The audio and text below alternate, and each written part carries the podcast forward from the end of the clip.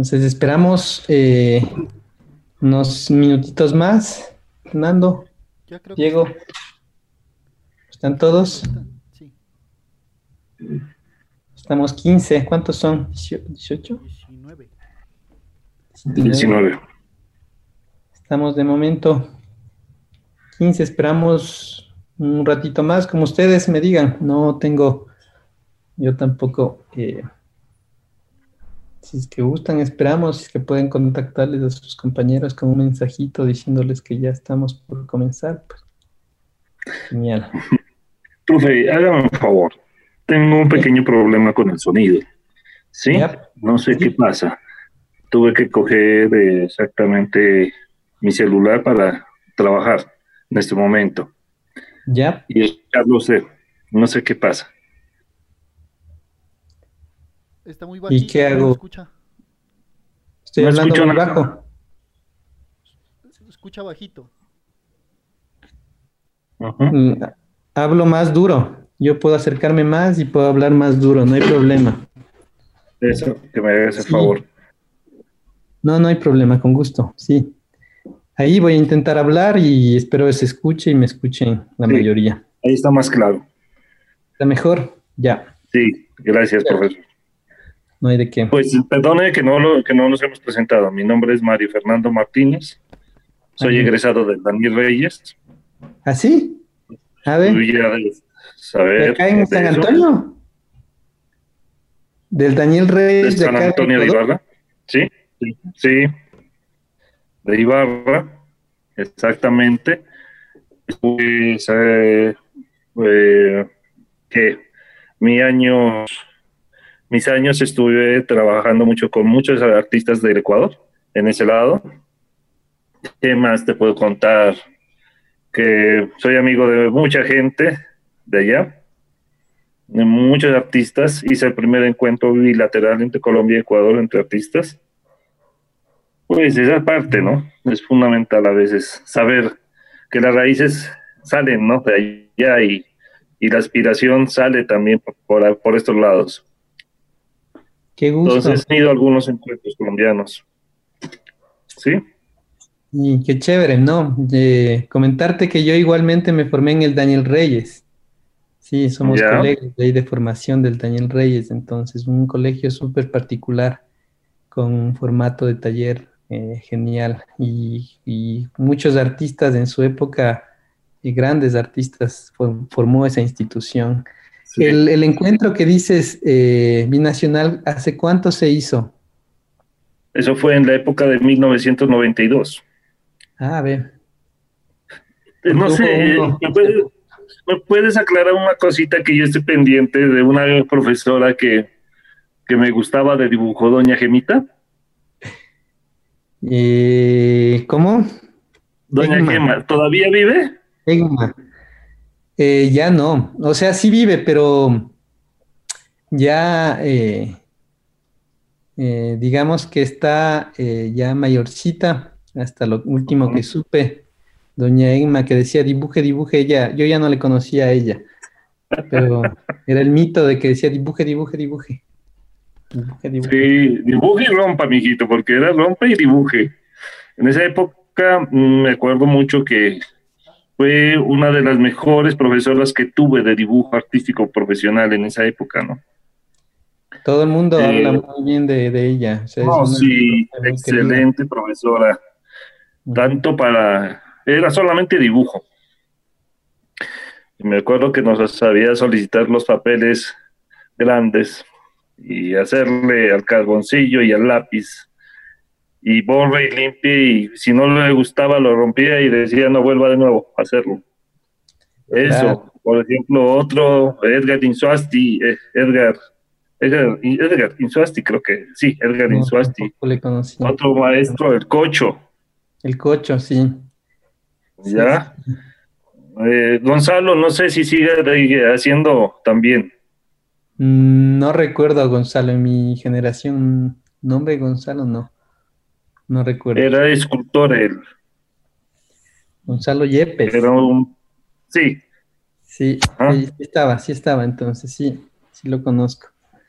Claro, muy buen escultor. O sea, un, colegio súper, súper particular, con grandes profesionales y gente que se graduó de ahí, pues, bueno, antes de estos nuevos formatos y lenguajes, ¿no es cierto?, del arte contemporáneo, eh, muchos salían del Daniel Reyes y ganaban premios a nivel nacional en el campo de las plásticas y becas y, se iban a la central. Entonces tiene una formación eh, importante.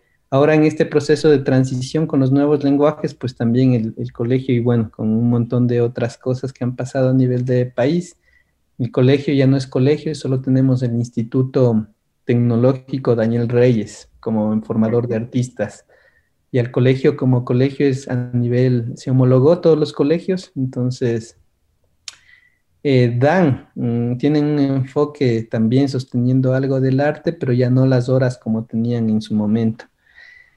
Eso, pero qué gusto, oye, conocerte, eh, haber compartido unas mismas, unos mismos aprendizajes, algunos profesores en común. Y pues ahora vamos a compartir, imagino que vas a identificarte con algunas cosas que vamos a hablar el día de hoy. No sé, em, Diego, si es que comenzamos. Sí, ya están. Falta uno, pero él me escribió que ya se conecta en un ratico. Sí, comencemos por, el tiempo de todos los estudiantes que ya llegaron puntuales. Sí. Eh, bueno, em, me presento, ¿no es cierto? Pues presento, mi nombre es em, Yauri Muenala. Sí, actualmente soy docente de la Universidad Nacional de Educación, ubicada al sur del Ecuador. Sí, es una, de las cuatro universidades que se crearon hace unos cinco años con enfoques específicos en, en distintas ramas. Sí, en este caso en el campo de la educación. Hay dos carreras en las que colaboro directamente, una es en educación intercultural bilingüe y otra pedagogías de, las artes, eh, que son dos carreras de las ocho que existen en la universidad. Eh, tengo una formación en, arte en el colegio, sí, en el colegio Daniel Reyes, en el que compartimos eh, experiencias y las aulas con el compañero. Una formación en comunicación social, sí, con enfoque en proyectos de desarrollo y una maestría en antropología visual. Eh, vengo trabajando en el campo de la producción creativa, en el campo de la investigación y en el campo de la docencia. Sí, voy alrededor de un año eh, como docente en la UNAE, estuve alrededor de tres años en Yachay, una universidad también que se formó en los últimos años con un enfoque igualmente en un campo definido que es las ciencias exactas, pero allí también estuvimos colaborando desde las ciencias sociales y el arte. Ese es eh, un rápido, una rápida presentación de mi parte. Espero que eh, la experiencia que tengamos acá pues sea muy significativa para todos. Creo que estamos muy seguros de que estos aprendizajes desde la virtualidad tienen como sus, sus aciertos, sus posibilidades, ¿no es cierto?, de, de estar conectados en distintos, desde distintos lugares de distintos territorios y este se convierte en un territorio más de aprendizaje, ¿no es cierto?, que está mediado por la virtualidad. Sin embargo, también tiene sus límites, ¿sí? Y en ello, pues esperemos que desde, desde los distintos temas que podamos abordar, las distintas, eh, bueno, perspectivas y experiencias que les voy a ir contando en diálogo con distintos autores, ¿sí? Sean eh, valiosos también para sus experiencias que están tejiendo ahora, ¿no? Sus proyectos, imagino que la gran mayoría viene del campo de la producción artística, sé que vienen de distintos lenguajes artísticos, ¿no es cierto? Y ahí pues hay una gran posibilidad como para ir nutriendo, ir conversando, ir profundizando y ir reflexionando. Eso de mi parte, una, una presentación corta y después, pues, eh, no sé si es que hay una presentación de parte de ustedes o de parte de Diego y eh, comenzaríamos con el primer tema, justamente intentando eh, poner en, diálogo este, este, este seminario que es Subjetividades Contemporáneas y Educación. Eso como una presentación corta, no sé si algo de parte de ustedes o de Diego en especial.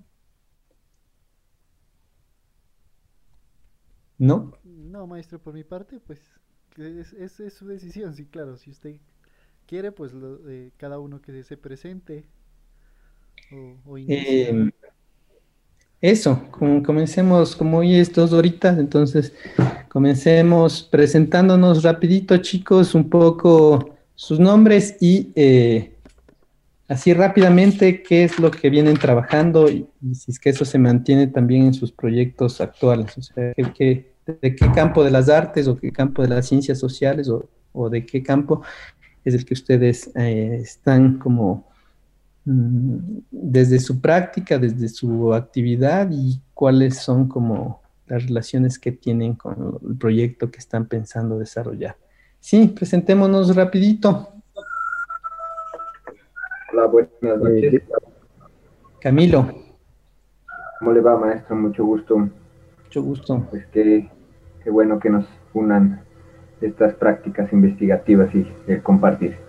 Bueno, yo vengo del campo audiovisual, eh, vengo un poco inclinado a estudiar lo que es la fiesta popular y eh, pues no, contento de estar acá acompañando a todos los compañeros, un saludo. Gracias, Camilo. Chévere. En el campo de la, del audiovisual. Chévere, vamos a tener un tema para la siguiente, justo de prácticas audiovisuales y procesos de autorrepresentación. Ahí pues pondremos un tema cercano al que, al que te compete. Sí, gracias Camilo, un gusto saludarte. Em, Buenas tardes. Buenas eh, tardes. Mi nombre es Carolina, mucho gusto. Eh, soy maestra en artes visuales y mi trabajo de investigación está orientado hacia eh, la búsqueda del arco de la mujer con la naturaleza.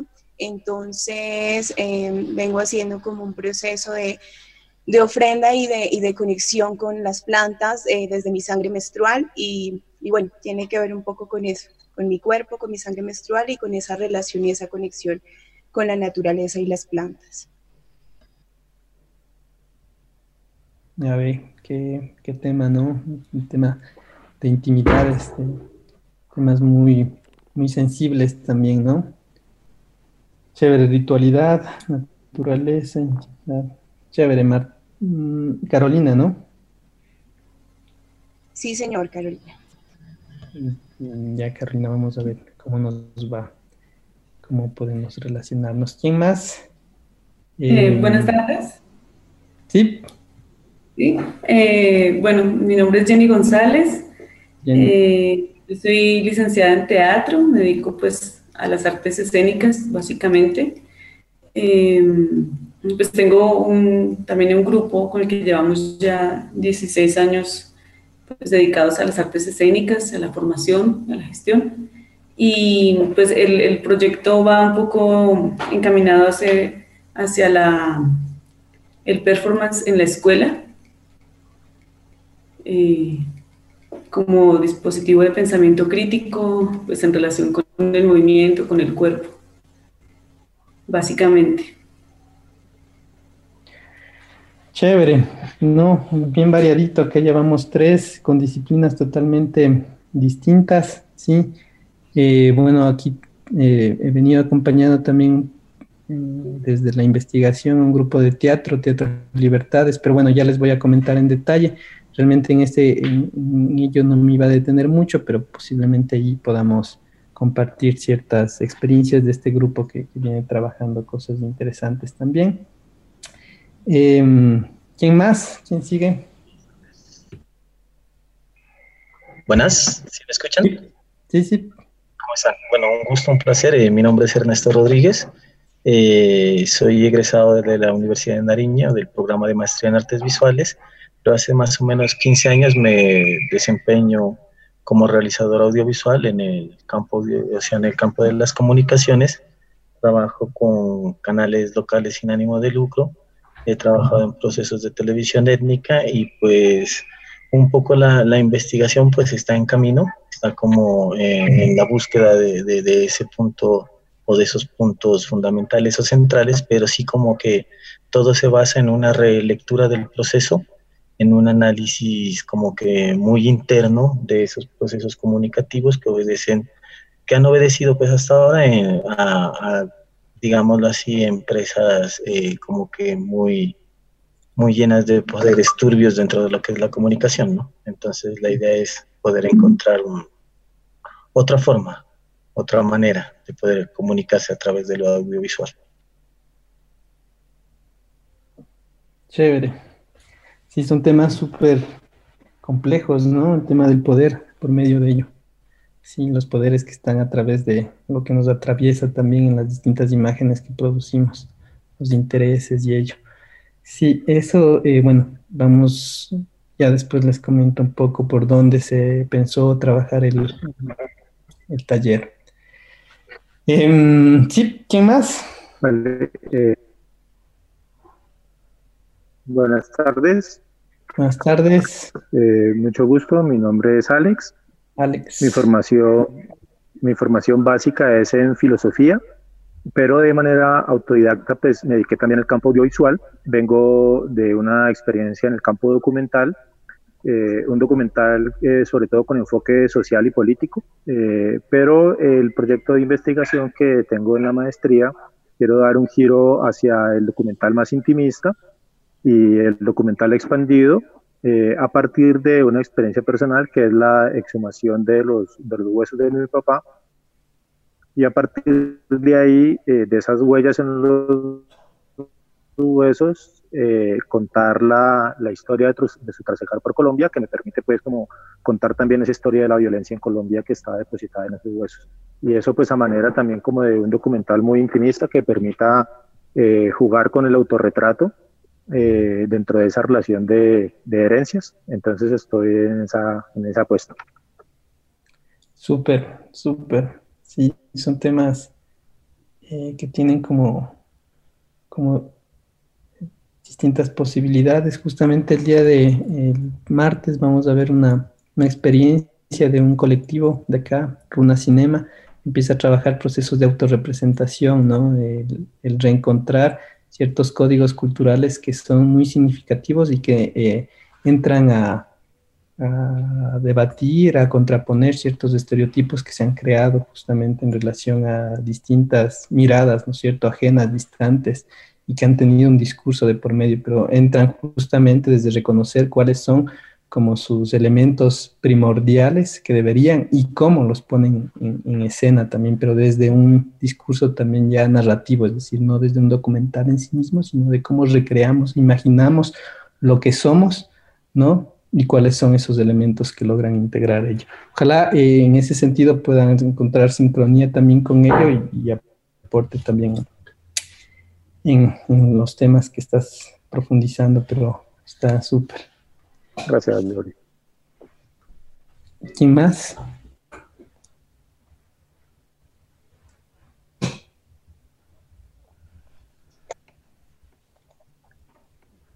¿Quién más? La maestro. La maestro. Sí, Marta, te. Marta, ¿Sí me escucha? Sí. Eh, está maestro. Eh, mi nombre es Marta Costa. Yo soy en artes visuales, también arquitecta y estoy trabajando eh, esa relación ahí con, digamos, con la sociedad, con una, una cultura, una comunidad, con la vivienda, el habitar, el habitar entre, entre nosotros, habitarnos el uno, eh, como esa simbología que uno carga de, que, de su casa, desde su comunidad estoy investigando muchas cosas de, eso en este momento, pues, en relación a mis estudios, las vivencias que tengo ahora, ¿no? Eso básicamente, maestro. Un gusto verlo acá. Un gusto, Marta. Y es un grupo súper diverso, ¿no? Con, diversas eh, líneas de investigación, eh, experiencias distintas. Ahora el tema de la arquitectura, el tema del habitar. El tema del espacio, lugar. Eh, bueno, hay un, autor que igualmente hoy le vamos a, trabajar que, justamente plantea, no sé si te has acercado a Paduray, él habla sobre la producción de lo local, no como un territorio habitado, pero sí como una posibilidad de generar eh, relaciones eh, que, permiten justamente el, ir imaginando otras posibilidades también de, desde la imaginación, justamente ir eh, posibilitando procesos organizativos en territorios y localidades específicas. Sí, eh, chévere esos temas o las distintas líneas que, tienen ustedes, súper variado. Em, ¿Alguien más? Eh, buenas noches, maestro. Eh, mi nombre es Alejandro Guzmán, soy egresado de la Universidad de Nariño con una maestría en artes visuales y mi trabajo de investigación dentro de este, este proceso de investigación-creación pues está acercado hacia la, economía emergente. Eh, desde, desde, digamos, desde un ámbito o desde un enfoque etnográfico para desarrollar también un proceso hacia lo, hacia lo plástico o hacia lo performativo. Gracias. Ya. Ya. Eh, bueno. Entonces la economía emergente me tocaría eh, un ratito. Creo que el día sábado tenemos para conversar. Justamente está pensado el seminario de esa manera para conversar con ustedes y un poco también tener más claridad y poder aportar algo en ello. ¿Quién más, chicos?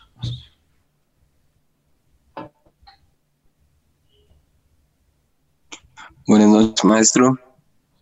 Buenas noches. Eh, soy artista visual y licenciado en teatro. Mi investigación y mi proceso lo estoy desarrollando y lo he venido desarrollando a partir del performance art y, y cómo a través del el contexto, eh, lo político y lo social eh, se puede potenciar eh, la creación en este sentido. Chévere.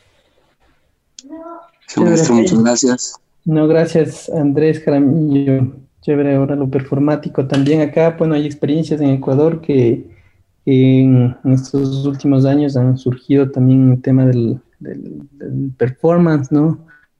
El, el performance como un acto político justamente, ¿no? la acción artística política, el cuerpo, eh, el escenario, los distintos lugares. Hay unas experiencias súper interesantes, de pronto compartirte también las experiencias que están, eh, han surgido acá en Ecuador, como para que, que en su momento tengas de referencia también las cosas que se están haciendo por acá. Chévere. Vale, maestro, muchas gracias. Chévere, chévere. Em, pues estamos.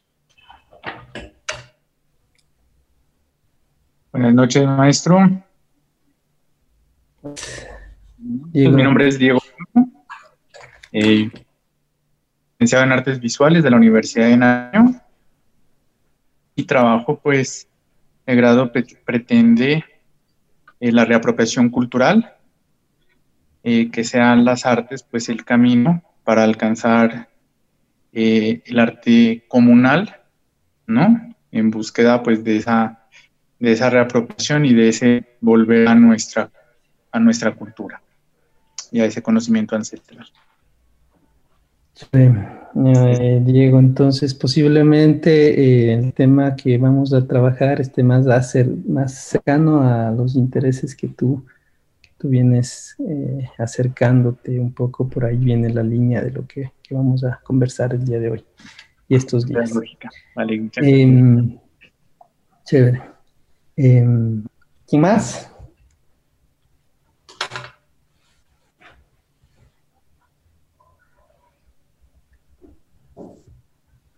Eh, buenas noches. Buenas noches. Mi nombre es Jessica Guancha, qué gusto conocerlo. Eh, yo soy licenciada en Filosofía y Letras de la Universidad de Nariño. Eh, actualmente estoy trabajando con, en colegios públicos.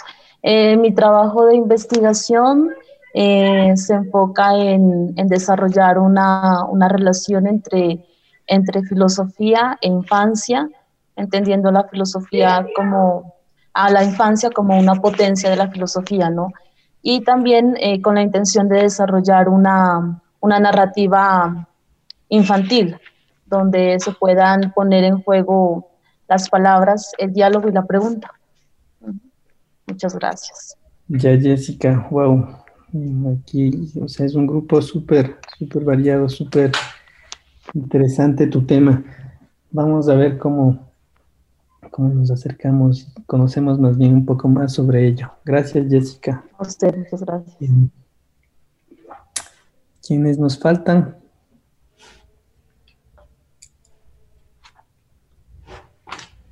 Te veo. Hola, profe. Buenas noches. Giovanna, Giovanna Ponce, sí. ¿Cómo está? Mucho gusto. Eh, a ver, pues le cuento un poquito, ¿no? Yo creo que, pues es malo hacer comparaciones, pero si quisiera como ponerlo en contexto, ¿no? Eh, yo creo que soy la única estudiante de la maestría que no tiene experiencia artística, así como mis compañeros, ¿no? Tal vez es un poquito de desventaja, pero pues precisamente esta maestría es para eso, ¿no? Como para eh, no sé, ¿no? Buscar, ¿no? Eh, soy licenciada en artes visuales de la Universidad de Nariño, soy funcionaria, pero trabajo en la parte administrativa, ¿no? No tiene nada que ver con el arte, ¿no? Entonces, pues, eh, en mi trayectoria, trayectoria como funcionaria, eh, y egresada de la Facultad de Artes, eh, ha habido una inquietud ¿no? Eh, acerca de la visibilización de las obras de los estudiantes, ¿no? el programa como tal. ¿no? Entonces estoy como en esa, en, esa búsqueda, en esa búsqueda, en ese interrogante, pero de igual manera, eh, a medida que avanzan los seminarios, ¿no? entonces uno se replantea muchas cosas sobre en la vida profesional, en la vida personal, entonces estoy ahí en esa búsqueda. ¿no?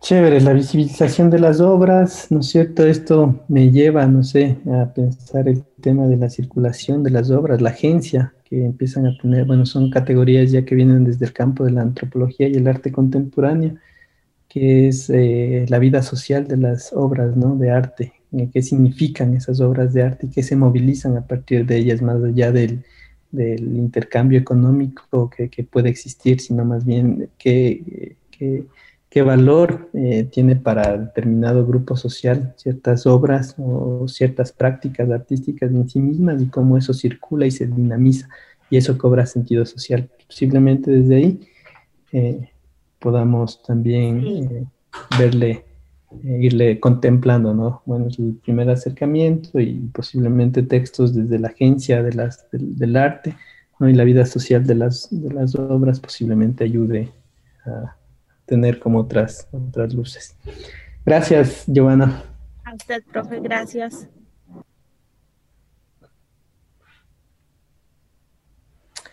¿Quién más nos comparte? ¿Quién más se presenta? Hola, profe. Buenas noches. Buenas noches. Buenas noches, profe. Pues, mi nombre es Víctor Hugo Pinchao. Víctor. ¿Cómo está, profe? Muy bien, Víctor. Qué gusto. Qué gusto, profe. Mi proceso, pues, en la universidad y entonces, pues, la academia y por fuera de ella, pues, me ha gustado decirlo la gráfica, el grabado, el grabado sobre metal, las monotipias, entonces la relación con el dibujo es más contemporáneo también. Y bueno, este fin de semana pues tuve un poco más de tiempo y me pues, como dibujar y me dedico más al dibujo y a la gráfica. Entonces he caminado pues como el tema que trabajo la visibilidad y a ver experimentando y escribiendo a ver qué sucede también. Qué gusto, Víctor, qué genial, ¿no? Ahí todavía a veces con los nuevos formatos y lenguajes eh, ciertas, eh, ciertos haceres del oficio, como la pintura y el dibujo, el grabado, a veces terminan, eh, no sé, como eh, desplazados en cierto momento, pero hay grandes aportes todavía y reflexiones alrededor de los aportes que hacen estos tipos de prácticas y lenguajes artísticos, pues tanto desde el hacer mismo, ¿no es cierto?, el oficio, reconocer justamente las cualidades eh, que forman parte del ejercicio creativo en, el hecho del oficio, del hacer el grabado, el arte, la pintura, el dibujo, ¿no? Y también eh, los distintos contenidos con los cuales se trabaja. Chévere, eh, Víctor, ahí vamos a, mirar y conocer y de pronto eh, poder ver de qué manera también hay textos que puedan solventar algunas, algunas cosas también en ello, ¿ya? Chévere, Víctor. Súper, súper, un grupo súper diverso, ¿no? Es un grupo súper diverso. No hay, todavía no hay una similitud en los trabajos que están haciendo los dos que trabajan en audiovisual. Em, ¿Quién más? Pues ahí veo alguien más que quiere presentarse.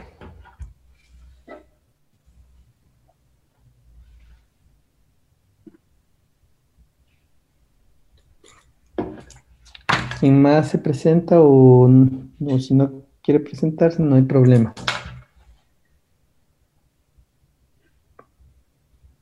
¿O estamos?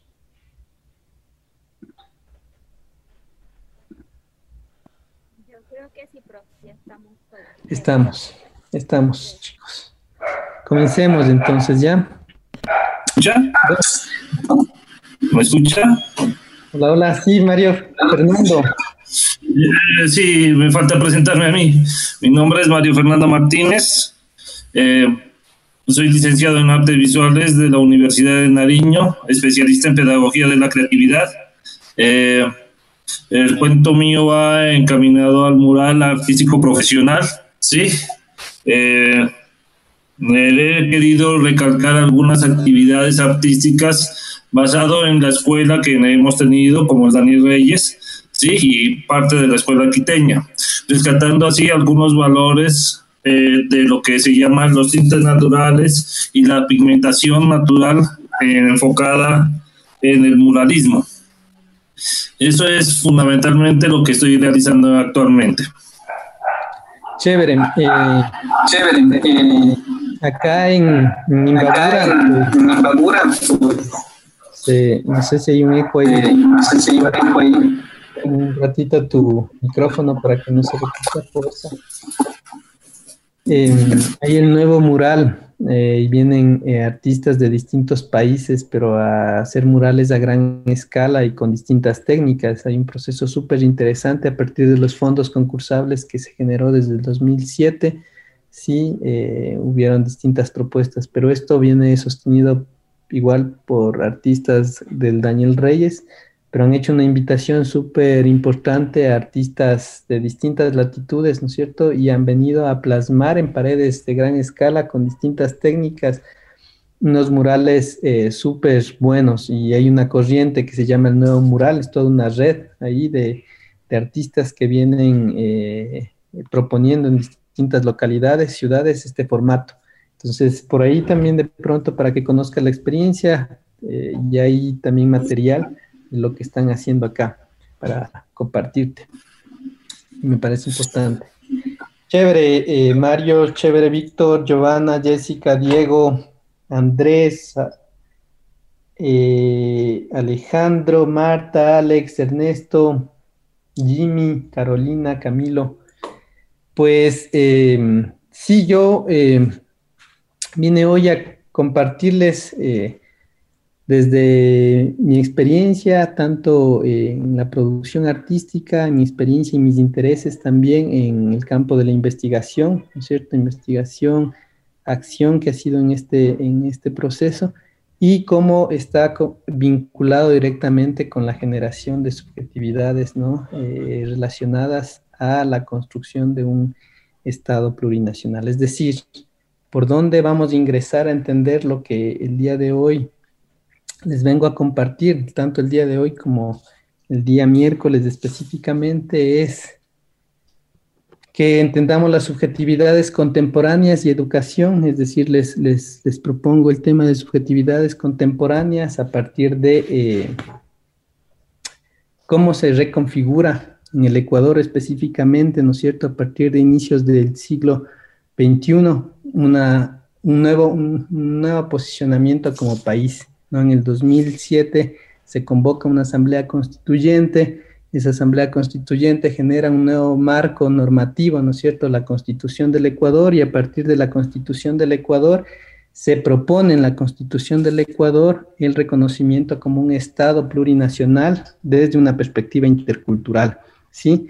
Entenderle desde ese marco, ¿no es cierto?, ese paraguas social que se constituyó a partir de distintas luchas eh, que se habían dado desde distintos frentes, grupos sociales, movimientos indígenas, ¿cierto? Y se generó una nueva Carta Magna, aparecen distintas propuestas artísticas con la finalidad justamente de que no se aterrice solamente en el lado contextual o teórico, reflexivo, sino desde la práctica, y en ese caso es, es lo más complejo en el campo de las artes, ¿no es cierto? También aportar en la transformación de las subjetividades, del imaginario social, de las relaciones sociales. Entonces, ¿cómo podemos vincular estas tres categorías que forman parte del seminario? Es justamente las subjetividades que se empiezan a construir a partir de un momento dado, no vamos a topar más allá en, los dos casos de estudio, no nos eh, posiblemente tomamos de referencia ciertas cosas eh, que formaron parte de estas nuevas propuestas que surgen en estos momentos, sí, pero es la contemporaneidad del tiempo, ¿no? El tiempo que está enmarcado con, una, eh, con un proyecto, un proyecto más allá de un proyecto de país, una propuesta que acoge ciertas, ciertos reconocimientos de los distintos pueblos y nacionalidades. Sí, en la Carta Magna del Ecuador, pues se reconoce justamente que el territorio, ¿no? Ahí incluyen también el tema de la lengua quichua, el territorio entendido como un derecho, un derecho a la madre naturaleza, a la Pachamama, lo toman de la filosofía del mundo andino, lo toman de la lengua quichua específicamente y plantean y se plantea en su momento lo que posiblemente el devenir de la política, el devenir de las relaciones sociales, el devenir de la construcción de un país era el suma causa, ¿no? Entonces, desde ahí vamos a entender cómo las subjetividades contemporáneas y la educación, en este caso, eh, a partir también de ejemplos concretos, a partir de experiencias específicas y a partir de ir hilando con reflexiones teóricas. Ese es el marco general, como para después eh, empezar como a, comentarles. Vamos a hablar a partir de, bueno, eh, les mandé unos textos, espero que se acerquen a esos textos. Específicamente creo que alguien le, eh, a Diego le va a ayudar mucho, no sé si ya se ha acercado previamente, el texto de Ticio, Escobar, sí, es un antropólogo paraguayo que viene haciendo justamente un, estudio sobre las distintas posibilidades que tiene el arte de los pueblos indígenas, el arte indígena, el toma de categoría, lo relaciona mucho con el campo de la producción del arte popular, ¿no es cierto? Y desde allí empezamos a tener ciertas reflexiones. Sí, eh, también les mandé otro texto de una compañera eh, quichua, sí, y acá eh, por eso les pongo este contexto de que el Ecuador apenas desde el 2007 se constituye como un Estado plurinacional, es decir, la crisis del Estado-Nación se consolida ya en la Carta Magna y pues no tenemos previamente eh, muchos antecedentes en que haya mujeres indígenas de los pueblos y nacionalidades formadas en el, campo de las artes, de las artes visuales específicamente, y también formada eh, ya en, el caso, ella tiene una maestría, igualmente una publicación, les mandé su, su texto también.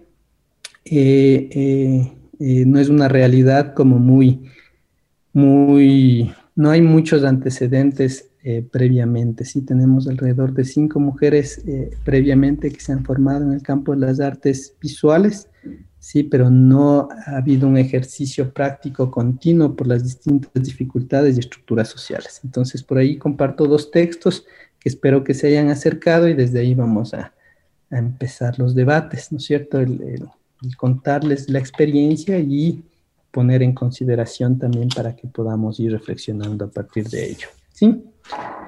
Entonces, eh, aparecen, ¿no es cierto? En el 2007 esta, esta constitución reconoce al Estado plurinacional y empiezan las distintas estructuras del Estado a consolidar distintos, eh, distintas instituciones que generen estas posibilidades. Una de ellas, pues, es la creación del Ministerio de Cultura, ¿cierto? En su momento se decía que eh, debería llamarse el Ministerio de las Culturas porque tenemos 14 nacionalidades y 18 pueblos en el Ecuador que configuran el Estado ecuatoriano.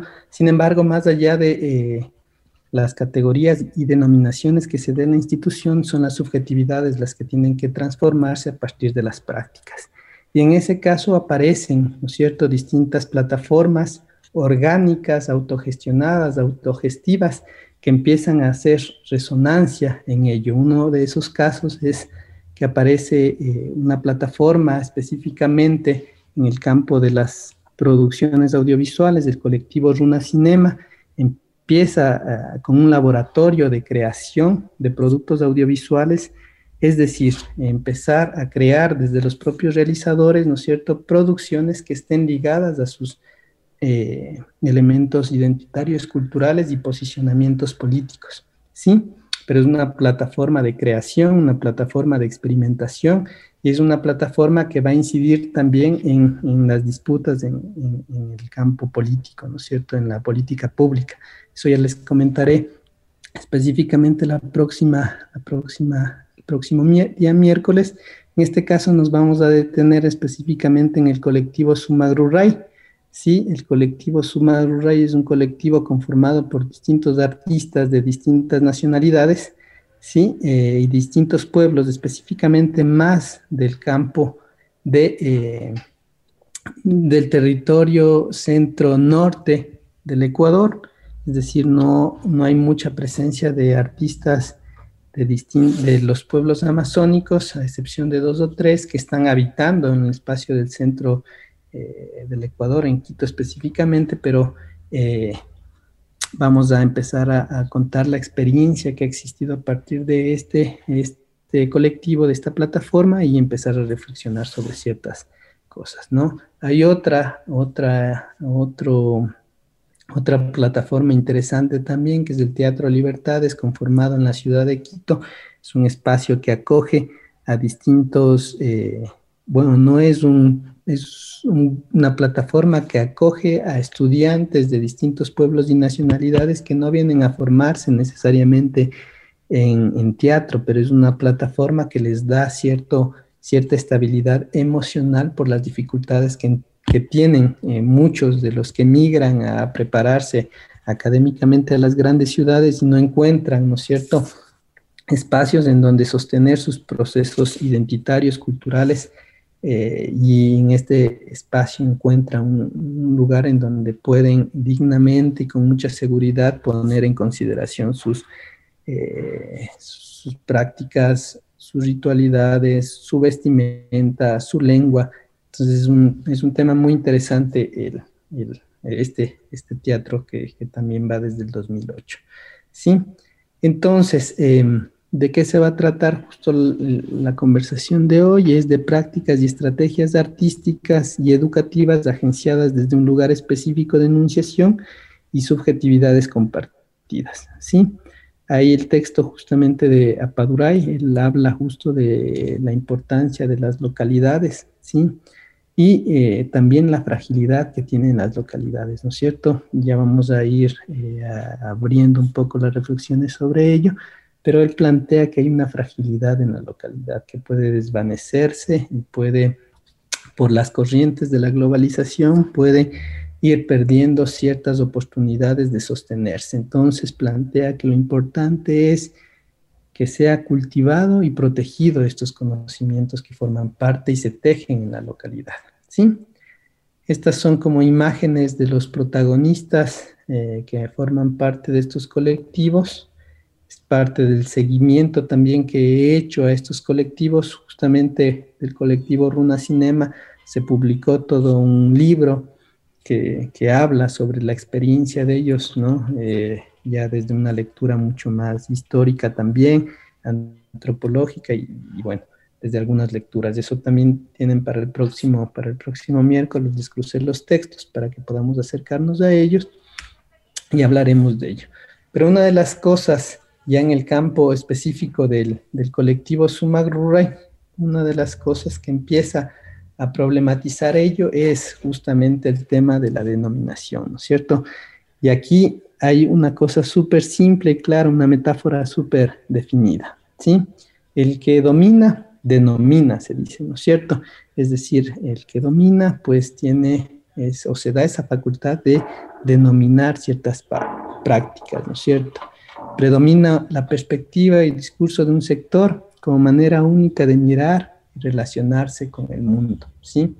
Es decir, previamente y en el campo específico del circuito del arte y el mundo del arte, ha habido procesos de clasificación, de denominación y subalternización, ¿sí? Es decir, las prácticas, los, eh, las obras, ¿no es cierto?, el material generado por los pueblos indígenas han sido clasificados, han sido subordinados y han generado ciertos imaginarios y subjetividades en la esfera social. Es decir, ha habido una desclasificación de su potencial creativo y ha generado o lo han encerrado en ciertas categorías específicas. Es decir, eh, desde un ejercicio justamente de jerarquización y poder, se ha llevado, ¿no es cierto?, a, decir que las prácticas del mundo andino, sí, están como, eh, mm, están ubicadas en el campo de la artesanía, ¿sí? La artesanía ya desde otras discusiones pueden tener como sus valores prácticos, su ejercicio práctico, pero acá es justamente desde desconocer, ¿cierto?, el valor creativo desde esta postura del arte moderno, es decir, el arte moderno tiene como ciertas cualidades, ¿no es cierto?, al momento de identificar qué tipo de obra es, tiene que ser una obra única, tiene que tener un aura específica, tiene que tener una genialidad por parte del del autor, es decir, hay un autor de por medio, ¿no es cierto? Y hay ciertas, ciertos circuitos que legitiman también ello, ¿sí? Y en estos mismos circuitos, ¿cómo se ha venido como catalogando las prácticas, a las, a las manifestaciones y a las expresiones materializadas del mundo andino como artesanías? O arte primitivo desde lecturas más, desde el desde el campo de la antropología, es decir, cultura material, arte primitivo, ¿no es cierto? Ya desde distintos enfoques también o disciplinas que, se, que van variando, ¿no? Desde la música, desde el mismo hecho del campo del cine, ¿no?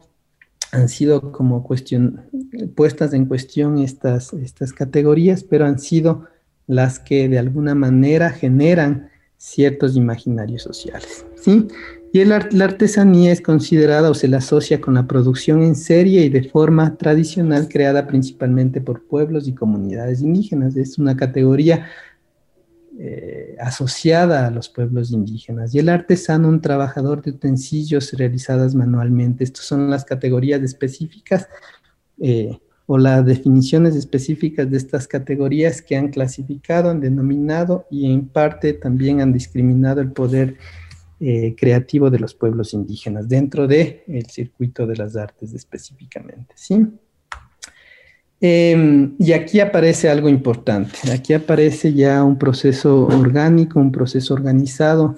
En el 2010 eh, se genera el primer encuentro de arte quichua Cóndor Jaguara Maru, ¿no? en donde asisten alrededor de 60 artistas de distintos lugares del país eh, de, distintas disciplinas del país, de distintas disciplinas del arte, ¿sí? Se acercan y arman un conversatorio general con la perspectiva justamente de reconocer y evidenciar qué es lo que ellos están aportando en el campo de las artes. ¿sí? Y eh, aparece un proceso súper importante que es el proceso de, auto, de autodenominación. Es decir, vamos a autodefinir lo que nosotros hacemos, vamos a empezar a reflexionar, analizar y ver cuáles son los nudos que nos unen, ¿no es cierto? Y nos permiten comunicar lo que nosotros hacemos.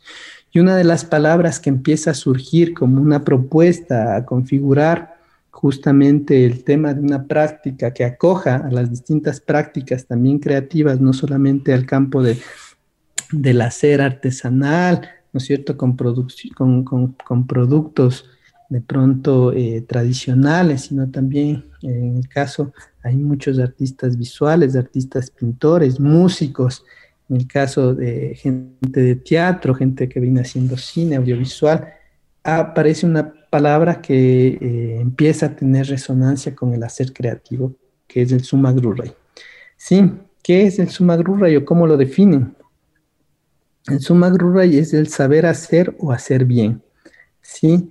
En este saber hacer, eh, que tiene una doble connotación, es decir, hay un conocimiento de por medio y hay un lado práctico también en el mismo hecho, es decir, hay un saber que forma parte del hacer, ¿sí? Y en el hacer bien también tiene un, lado filosófico, es decir, no es solamente hacer bien el tema eh, material o la producción creativa en sí misma, sino es un hacer bien a, modo filosófico, es decir, podemos hacer bien y tejer bien desde el campo creativo, ¿sí? Es decir, va más allá de las posturas o de las prácticas creativas en sí mismas, sino desde las prácticas creativas podemos construir una sociedad mucho más integral. Es decir, tienen unas connotaciones también filosóficas y prácticas y concretas. Entonces, hay un proceso de autoafirmación, autodenominación, ¿no es cierto? Desde procesos autogestivos, desde procesos eh, generados por los propios artistas, ¿sí? Y acá eh, empezamos ya a ver qué dimensiones tendría este, este tipo de prácticas, este tipo de, de planteamientos, ¿no es cierto? Y hay una dimensión política justamente que atraviesa ello. ¿Qué es lo que, es lo que permite este tipo de, de propuestas que surgen y nacen de experiencias colectivas? ¿Sí? Es que reconoce la existencia de un arte diferente. Es decir, y en el texto de, eh, de Ticio Escobar justamente él reflexiona sobre ello, ¿no? reflexiona sobre la importancia de sostener. Él lo plantea desde el arte de los pueblos indígenas o el arte indígena y plantea dos cosas específicas justamente en el hecho de poder denominar un arte de los pueblos indígenas, dejando explícito también las reflexiones en donde no hay que esencializar o diferenciar para aislarme, sino más bien por cosas específicas y concretas. Uno de ellos es la, la dimensión política que tendría ello. ¿sí? Es reconocer que existe una diversidad, diferentes artes, porque hay una diversidad de nacionalidades, es decir, una de ellas, en este caso, el quichua, y al momento de asumir una palabra en su propio lenguaje y que tiene, ¿no es cierto?, una connotación al momento de ser eh, traducido, ¿no es cierto? No tiene como una connotación concreta, sino más bien tiene como todas las palabras en quichua, tiene una connotación que podría ampliar su reflexión. Ya vamos a ver después cuál es el segundo momento que aparece otra palabra que permite como comprender el, sentido metodológico de esta propuesta. Sin embargo, acá aparece una denominación que acoge un sentido filosófico que es el saber hacer y el hacer bien, que viene también, ¿no es cierto?, con una perspectiva de lo que en su momento se dijo que sería el suma causa y justamente generar una convivencia armónica entre los distintos entes y seres que habitamos el territorio ecuatoriano. ¿Sí?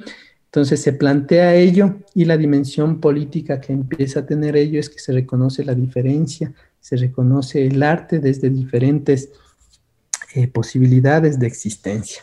Y también una cosa importante que parece eh, como súper, eh, no sé, a ratos mm, innecesario, pero hay que recalcar porque en su momento a los pueblos y nacionalidades indígenas se les negó, ¿no? En, el transcurso de la historia, desde la, la conquista, ¿no es cierto? Y después ya en la época republicana y después ya en procesos justamente coloniales, se niega el potencial creativo, se niega la participación en el Estado, se niega eh, su protagonismo y más bien hay lecturas eh, en el siglo XIX y XX, ¿no es cierto?, de que hay procesos de ventriloquía o procesos de eh, justamente de pensarse que los otros pueden hablar por nosotros, ¿sí?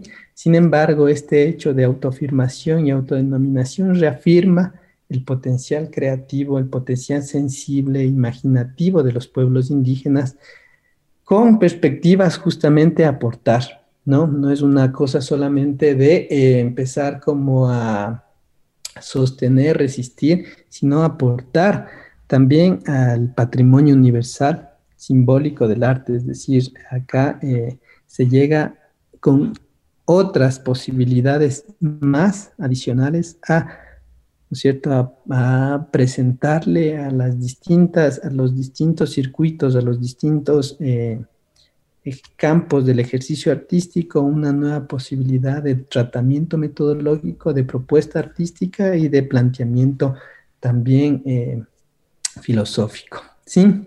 Y en este caso eh, he tomado, ¿no es cierto?, referencia del trabajo que viene haciendo Paduray, justamente para pensarse y para pensar el tema de lo local, ¿sí? Es decir, él, él plantea justamente que en ciertas dificultades en donde no, bueno, él habla desde la producción de lo local y esa, estas líneas, eh, estos tráficos entre lo local y lo global que existen, ¿no es cierto? Pero él plantea justamente sostener lo local como una posibilidad y lo local no entendido solamente como el territorio físico específico, es decir, se decía desde bueno, desde lecturas iniciales de la antropología, que el territorio era el que permitía justamente las relaciones y el tejido cultural y todos los códigos y simbologías que aparecen y se dinamizan en él. ¿No es cierto? Y acá Paduray nos plantea una cosa distinta, nos plantea el trabajo de la imaginación. Y la imaginación como un campo de fuerza social, es decir, en la imaginación encuentra un lugar, un espacio, ¿sí? un espacio para la organización y la resistencia, es decir, y él lo plantea, es un eh, antropólogo de la India, si él lo plantea justamente en territorios súper complejos, en donde ya no existen territorios eh, físicos en los cuales la movilidad es súper fluida, sino más bien desde esa realidad justo encuentra en la imaginación un campo específico para generar procesos orgánicos, organizativos, generar procesos de resistencia, de ironía, selectividad y agencia. Es decir, en la imaginación y desde la imaginación empiezan a haber procesos de agenciamiento social, es decir, ¿no es cierto? Como como sabemos, cuando uno empieza a, entrar en los distintos campos del arte, empieza a poner eh, tanto el cuerpo, las ideas, los significados, ¿no es cierto? Somos muy generosos al momento de compartir porque estamos justamente poniendo en consideración todos los planteamientos, de lo que pasa en esta realidad o los cuestionamientos de esta realidad, pero ponemos un punto de vista. Y en este sentido empiezan a tener agencia, ¿no es cierto?, los pueblos indígenas al momento de encontrar en la imaginación un campo específico para organizarse y poner en discusión justamente las categorías que no se acercaban a lo que realmente eh, les define como tal, ¿sí? O que define su ejercicio creativo y empiezan a organizarse. Y por otro lado, pues eh, Marina Garcés en su texto Un Mundo Común eh, plantea una cosa súper bellísima desde el campo filosófico, es el de estar juntos, ¿no es cierto? Una cosa eh, genial, digamos, en, el hecho ya de las relaciones sociales. Pero también plantea el tema de la, la potencia de la situación, es decir, que en cada situación como una conjunción concreta de cuerpos, sentidos, silencios, alianzas, quehaceres, rutinas, irrupciones, etcétera, dibujan un determinado relieve y no otro. Es decir, en esta situación específica, en donde muchas de las categorías que fueron asignadas a los pueblos indígenas no correspondían, en esta situación concreta, los cuerpos, los sentimientos, las ideas, los haceres, las contingencias de los distintos actores, ¿no es cierto?, que cobran agencia en el campo creativo, empiezan a imaginar y a dibujar un camino que posiblemente sea el que les permita encontrar respuestas y sentido a sus prácticas artísticas. Entonces, aquí hay las dos, justamente estas dos dimensiones importantes al momento de autodefinir la práctica artística de los, específicamente del pueblo quichua, ¿no? De la nacionalidad quichua. ¿Sí? ¿Qué es lo que pasa en, esta imagen? eh, esta imagen lo que nos permite justamente es presentarles ciertas eh, prácticas artísticas que se, han, eh, que se han hecho de forma conjunta, colectiva, ¿no es cierto?, articulada, sí, desde este colectivo y los distintos actores que vienen, se suman y participan. Son procesos autogestivos, autofestivos, colaboraciones y reciprocidades, sí, para estar justamente y para el ejercicio artístico eh, o puesta en práctica de esta obra y un ejercicio reflexivo común, ¿sí?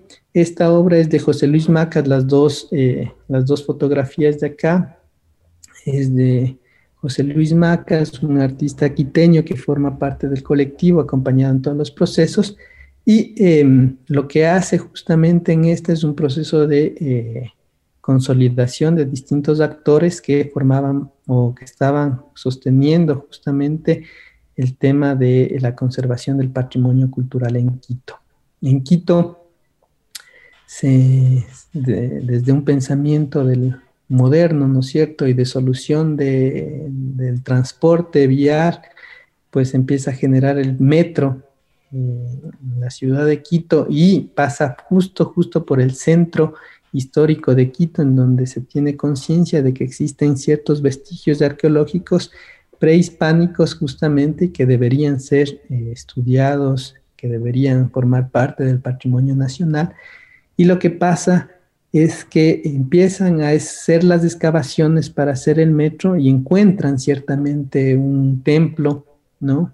Los expertos lo denominaron como un templo eh, justamente prehispánico, preincaico, y en las políticas de la ciudad pues no hicieron mucho para hacer indagaciones, investigaciones, sostenerlo eso como patrimonio y continuó las excavaciones para el tema de la creación del metro. ¿sí? Sin embargo, acá se toma una práctica cultural que es justamente el hacer una limpia, el saumear un espacio sagrado, ¿sí?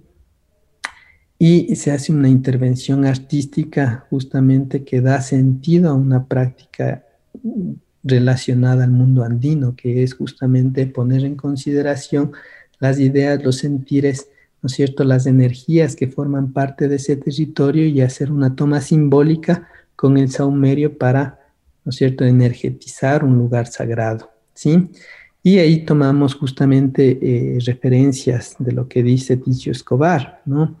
Las formas visuales recargan valores de su identidad cultural, es decir, eh, se replican justamente ciertas prácticas, en este caso prácticas ritualísticas, que reafirman la identidad cultural, es decir, en un despliegue en conjunto, porque había gente que también participó de investigaciones sobre el patrimonio cultural de Quito y todo lo que configura, ¿no es cierto?, el trazado territorial de la ciudad y las investigaciones que vienen haciendo no podían sostener justamente el tema de una intervención como esta, que viene desde una lectura moderna de solución de la vía, de los medios de transporte, pero se unificaron y justamente tomaron eh, como una acción concreta, como una acción sanadora el hecho de poder saumear un espacio sagrado y es decir, estas imágenes reafirman un sentido identitario cultural. ¿sí?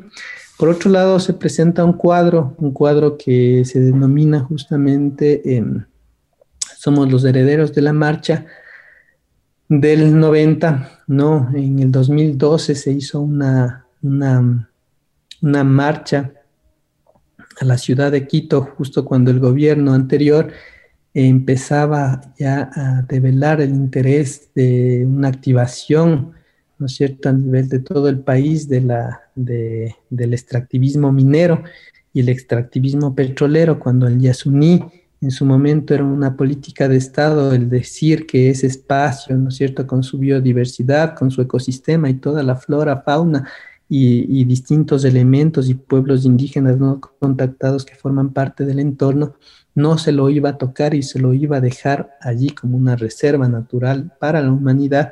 En el año 2012 dijo que no, que por necesidades económicas y bueno, no, no lo supo justificar de una manera consciente y también se venían eh, distintas, distintas, distintas eh, políticas extractivistas a nivel de país en distintos lugares. Sí, acá en Babura también tenemos una que va a ser a gran escala y súper fuerte. Hubo una gran marcha a nivel nacional y el, el panfleto que la gente eh, justamente mencionaba ahí era justo el hecho de decir somos los herederos de la marcha del 90, es decir, en la marcha del 90, eh, imagino que conocen un poco en el 90 y en el 92 una de las marchas más grandes a nivel de los pueblos indígenas del siglo XX, del siglo XX, ¿sí?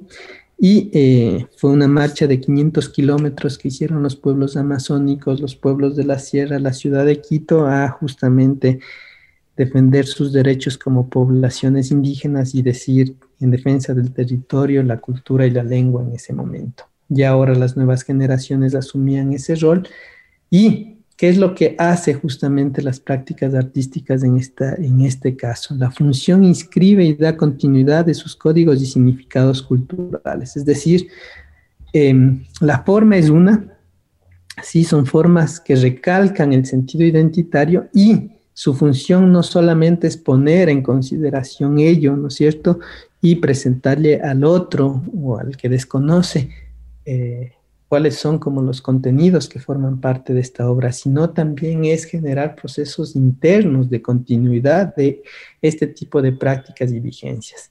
Sí, cuando vemos las imágenes y cuando se participó en la marcha, no había una marcha justamente pensándose en una confrontación directa, sino es toda una ritualidad de por medio. Sí, en donde hay música, en donde hay poco alimento, pero el poco alimento que está presente ¿no es cierto?, es compartido de forma equitativa y no compartido de forma orgánica o estructural, sino que cada uno escoge o coge lo que piensa que puede coger y que le va a beneficiar al otro. Entonces, hay códigos que forman parte de esas prácticas ritualísticas en el proceso. Y las distintas prácticas artísticas hacen una referencia de ello no solamente para presentar, sino para dar continuidad de esos valores significativos. Es la afirmación de la diferencia. La autoafirmación constituye un referente de memoria colectiva, de cohesión social y de resistencia.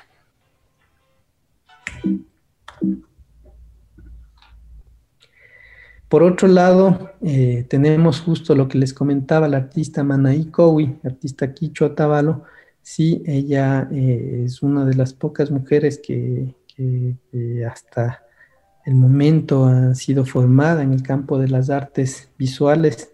Sí, eh, digamos que, bueno, a nivel de, estadística somos del 7%, pero a nivel de realidad tenemos en población indígena el 40, 50 o 60%, ¿no es cierto?, que se ha ido como desconfigurando y así el tejido social y, bueno, en estadísticas seríamos del 7%, pero en ese 7% hay muy poca participación de mujeres indígenas por diferentes condiciones sociales e históricas, ¿no es cierto? Sin embargo, lo que ella hace eh, me parece interesante justamente es la apropiación. Aquí hay eh, una apropiación de lenguajes, es decir, una apropiación de los distintos lenguajes del arte, en un caso el lenguaje del videoarte, ¿sí? ella eh, eh, hace una, la primera fotografía justamente es eh, María, ¿no? Se llama su video arte, es, es que recorre por las calles de Quito, ¿sí? Las distintas personas, aquí vemos mujeres de distintos pueblos, pueblo Cayambi, pueblo Saraguro, pueblo Quitucara, pueblo Cotacachi, ¿no es cierto? con sus vestimentas, sus nombres específicos. Sin embargo, ella en su video lo que hace es una performática, ¿no es cierto? Un performance de ella se ubica papeles en su, con su vestimenta propia y se ubica papelitos en su cuerpo que dicen María, ¿sí?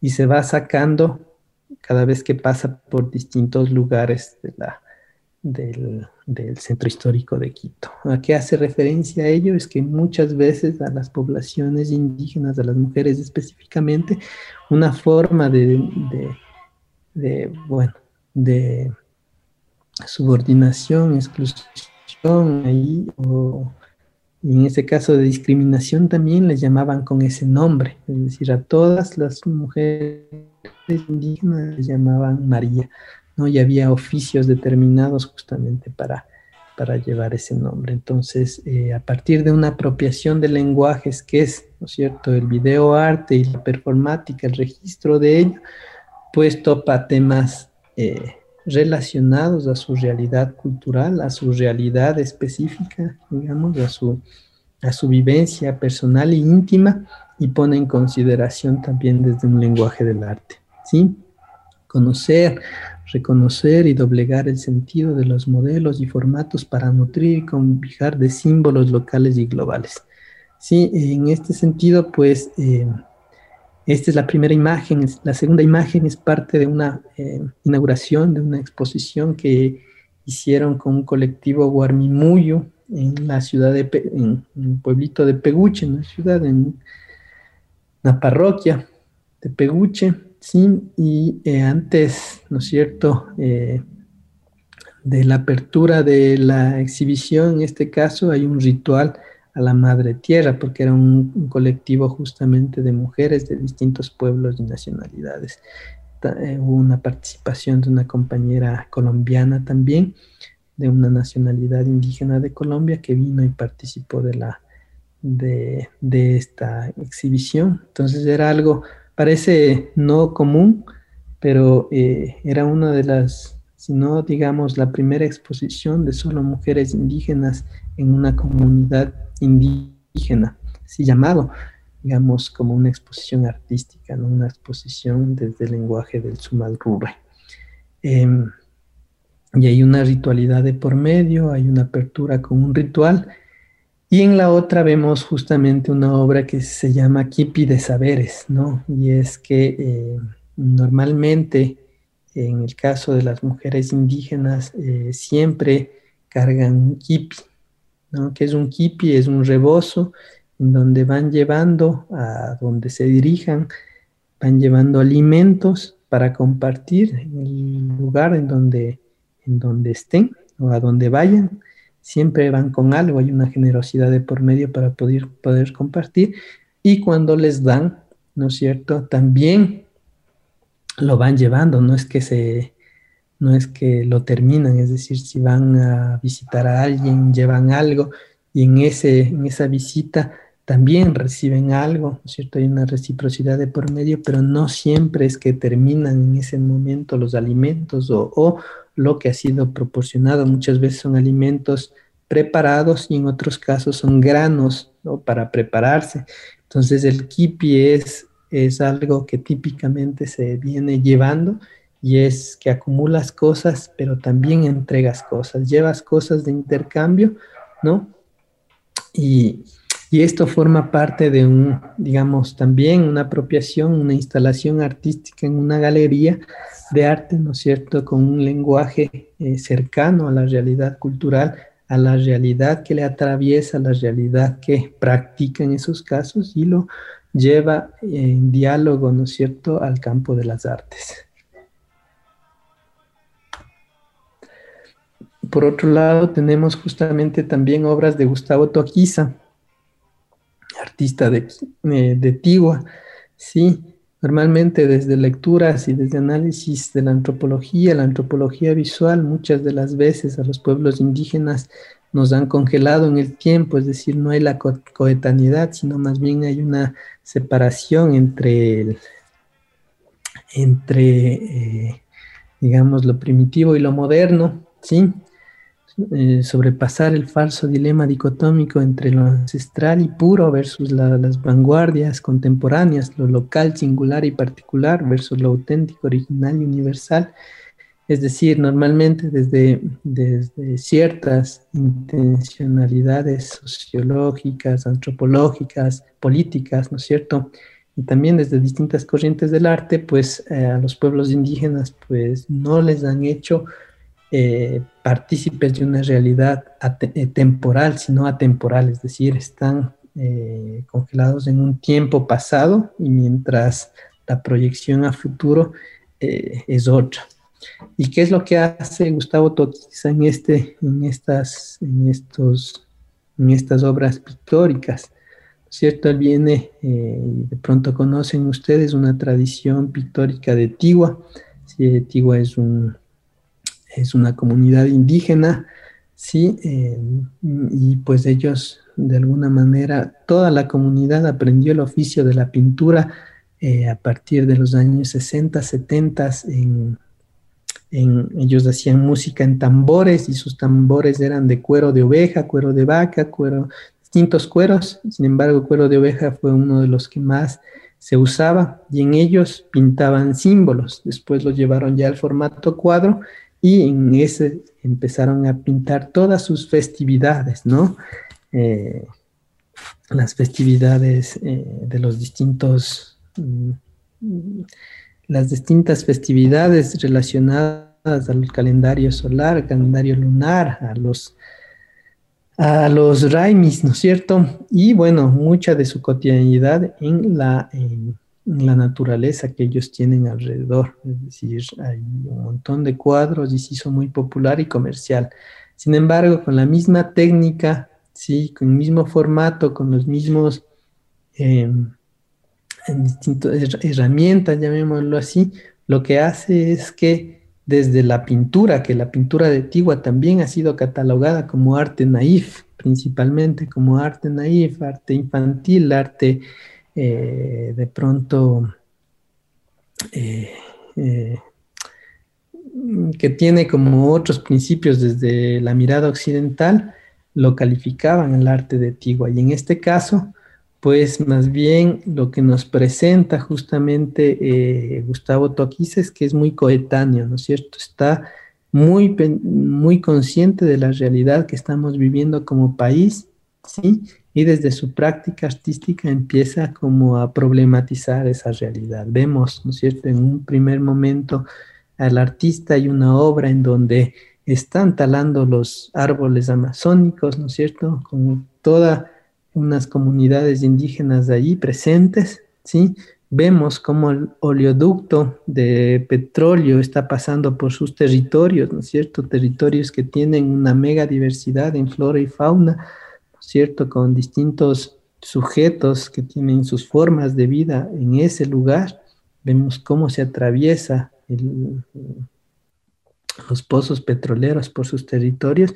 Vemos cómo hay instalaciones de, de en dónde son los puntos de concentración de estas eh, empresas transnacionales, ¿no es cierto? Y cómo los pueblos indígenas están habitando ese mismo lugar, ¿no es cierto? Entonces, eh, vemos que no es que, están congelados en el tiempo, hay una conciencia, hay una reflexión y hay un talento, un oficio, ¿no es cierto?, de por medio que hace visible justamente las realidades actuales que, nos atraviesan. ¿sí? Y por otro lado, pues eh, existe eh, símbolos y prácticas vigentes, es decir, acá vemos la obra de Inti Gualapuro, es el que está, eh, está tocando la flauta Asumir conscientemente el interés de reescribir símbolos y mantener prácticas culturales heredadas posibilita el devenir de sus propias historias y generar procesos de identificación y subjetivación. Es decir, ¿no es cierto? Aquí vemos cómo utiliza recursos como la chacana, ¿sí? La chacana, el cómo perfectamente consolidar el círculo y el cuadrado desde una paridad, ¿cierto? El pachatata y la, Pachamama, el Padre Universo y la Madre Naturaleza, vemos cómo está presente justamente el tema de la vestimenta, ¿no? La ritualidad andina, ¿sí? Los animales que forman, ¿no es cierto?, los apus de las montañas, los ríos, están presentes con símbolos que están vigentes, pero vemos también que no son solamente símbolos pronto ubicados en, un sentido eh, ilustrativo. Vemos que él toca la flauta, su hijo toca la flauta, él es educador igualmente de la educación intercultural bilingüe. Entonces su planteamiento viene desde un trabajo con la chacana, entonces no es una folclorización de elementos simbólicos, sino es intentar dar continuidad a elementos que forman parte de la cosmovisión y forma de relacionarse con el territorio. Entonces las obras no, no, no podrían dejar de, dejar de tener importancia todos los símbolos que tienen ahí si nos acercamos también a la práctica vivencial de los artistas que han agenciado esta, esta posibilidad de justamente eh, eh, eh, poner en consideración los conocimientos. Es decir, tenemos experiencias desde donde tomamos, ¿no es cierto?, la ritualidad del mundo andino para hacer gestos performáticos conscientes, coherentes por el patrimonio natural, tomamos elementos de lenguajes del arte, ¿no es cierto?, del arte contemporáneo, el videoarte, el performático, la instalación, para poner en consideración elementos culturales muy propios, ponemos desde el campo de la pintura, ¿no? Nuestra mirada, nuestra percepción de las situaciones concretas, específicas, reales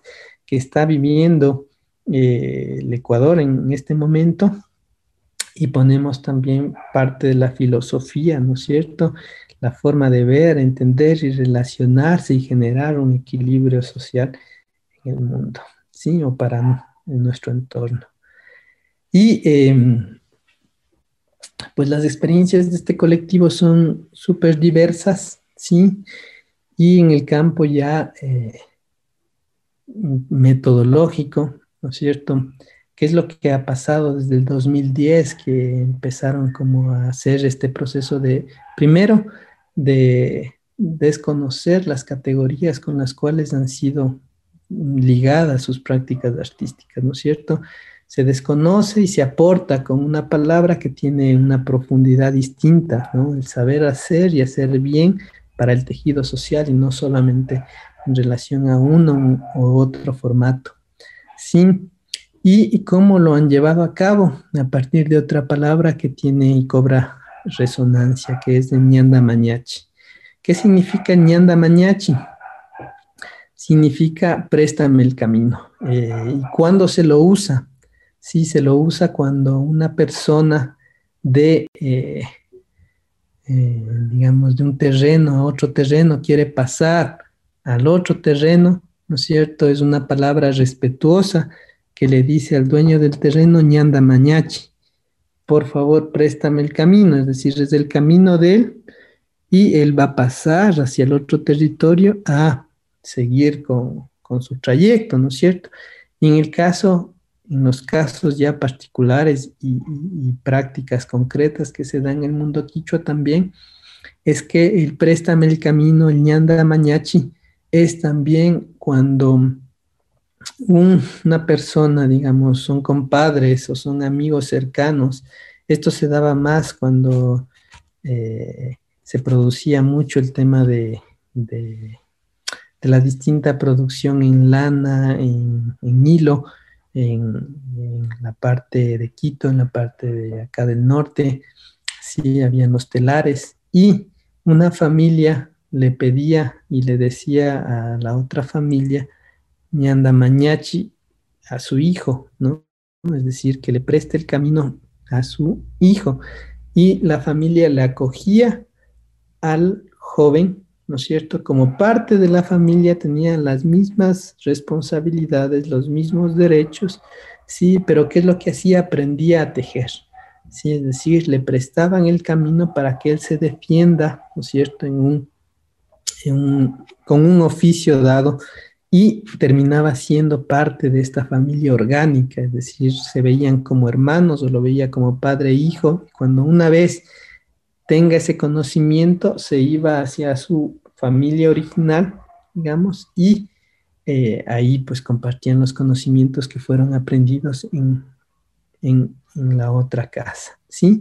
Y en el campo del arte, pues, en reflexiones ya actuales, eh, este ñanda mañachi es lo que ha significado para que este colectivo tenga distintas posibilidades de, primero, de experimentación propia, en donde los códigos sean reafirmados desde la lengua ¿no es cierto? La lengua se reafirma por el hecho de ponerla en consideración como una posibilidad para nombrar un ejercicio práctico artístico propio, ¿sí? Hay intercambios, hay préstamos, hay reciprocidades, tanto de memorias, técnicas, ideas, acciones, intervenciones, pedagogías que se gestan desde las capacidades singulares e iniciativas colectivas para un aprendizaje común. Sí, es decir, este, esta experiencia que se da acá, este nombrar desde una propia lengua, ¿no es cierto? Constituye el hecho también de generar otras posibilidades para entender las prácticas artísticas. Unas podrían ser o estar relacionadas, digamos, al, al caso de arte relacional, arte comunitario, ¿no es cierto? Sin embargo, acá hay una particularidad propia, es decir, hay ciertas eh, en ciertos momentos aparecen ciertos sujetos en donde cooperan, participan, alimentan, dan otras, aportan con otros elementos a la práctica artística y en donde sus trabajos han sido expuestos desde comunidades, universidades, galerías, a nivel nacional, a nivel internacional. Su trabajo de forma colectiva ha salido con procesos curatoriales propios. En ese sentido, pues, eh, mm, se plantea justamente esta experiencia, ¿no es cierto?, para pensarse que las subjetividades que estuvieron pensadas en el campo del arte específicamente, ¿no es cierto?, eh, unas subjetividades en donde se denigraba, se desvalorizaba, se excluía, se negaba o se catalogaba a la práctica de los pueblos indígenas desde categorías que no nos representaban, ¿no es cierto? Y esas Muchas de esas categorías son las que aterrizan en la práctica relacional, es decir, cómo valora la sociedad a mi obra en sí misma, cómo valora o cómo se relaciona la sociedad a partir de estas categorías que están y forman parte del imaginario y esas subjetividades se atraviesan y es el trato que se da, ¿no es cierto?, no en igualdad de condiciones, sino más bien en una desvalorización. Y con esto justamente se aterriza, ¿no es cierto?, a lo que en un primer momento se hablaba de que el Estado eh, nación estaba en crisis, ¿no? Y hay un planteamiento de generar un Estado plurinacional desde procesos interculturales, ¿no es cierto? Pero para ello justamente hay que empezar a desdibujar estas categorías desde el campo imaginativo, estructural, mental, ¿no es cierto? Y las subjetividades que están presentes ahí, que los hacen que en la realidad social sean tratos diferenciados, pues más bien desde poner en consideración prácticas artísticas diferentes, ¿no es cierto? Como un aporte a la universalidad del arte, ¿no es cierto? En una, desde esta singularidad y desde estas posibilidades, generar un trato diferente. ¿no? Un trato en, igualdad de condiciones transformando las subjetividades presentes en el imaginario social, en el campo de las prácticas artísticas eh, específicamente. Sí, eso eh, como para empezar a relacionar justamente cómo, ¿no es cierto?, las subjetividades en la contemporaneidad forman eh, parte, ¿no es cierto?, de de un tejido social, es decir, nos reconocemos como un Estado plurinacional, pero no solamente es que la institucionalidad estructural, material, física debe, ¿no es cierto?, transformarse, sino que también es, hay un trabajo de por medio en donde los artistas, en este caso, los gestores de sus propios movimientos, caminos, generan las condiciones y las posibilidades para justamente empezar a tejer relaciones totalmente distintas, ¿no es cierto? Y transformar las subjetividades sociales en donde había procesos de clasificación, racialización y desvalorización de las prácticas y productos elaborados por los pueblos indígenas. Eso, eh, chicos, es la presentación eh, que se tenía pensado para el día de hoy. No sé cómo sea la realidad en Colombia, y más bien era compartirles también la experiencia que existe acá en, el Ecuador y desde esta, pues cómo configurar también, ¿no es cierto?, subjetividades otras eh, que en su momento vamos a ver también que es la última, cómo ya eh, pasan a ser parte de procesos educativos y justamente ahí tenemos un largo camino por recorrer. Em, sí, eh, eso chicos, preguntas, dudas, inquietudes, comentarios. Más bien pasamos a este segundo momento de ir pensándonos desde de pronto desde sus experiencias, reflexiones, ¿no es cierto? Cómo se empieza a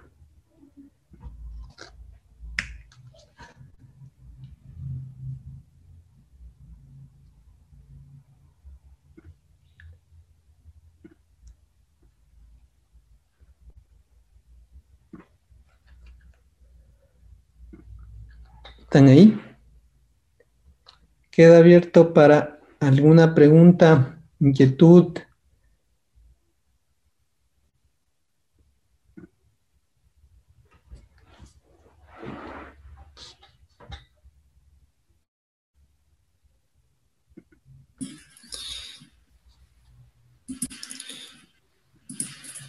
Eh, bueno, lo bueno de todo esto es el conocimiento que se tiene a través de los ancestros y el camino que se ha dado a través de las diferentes formas de conocimientos, tanto sociales como políticos, ¿no? Para mi inquietud, ¿sí?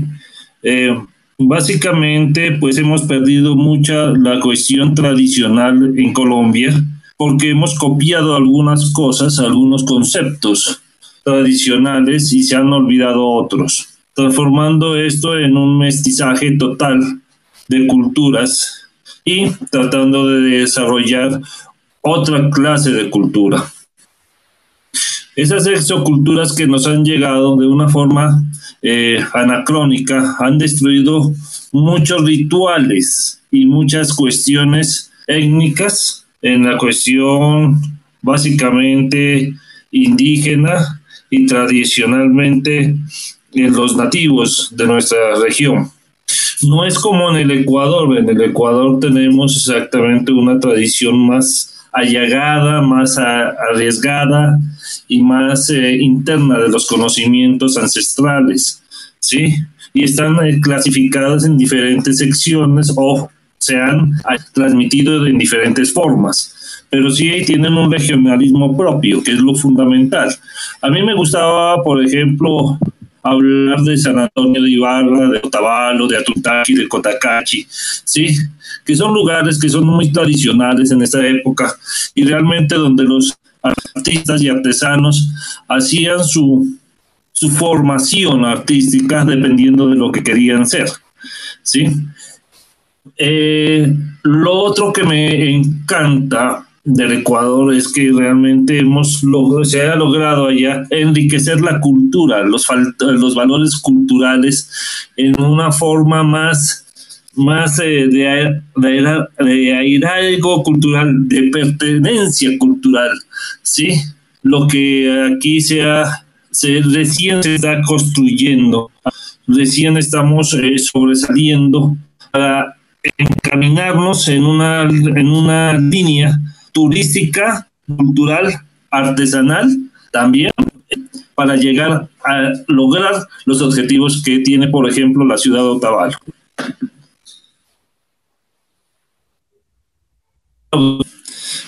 Eso es la mayoría de lo que yo puedo hacer la comparación de esos dos campos, porque realmente pues he manejado los dos territorios de una manera u otra y me dan un conocimiento de todos los valores artísticos en las diferentes áreas. Eso es maestro.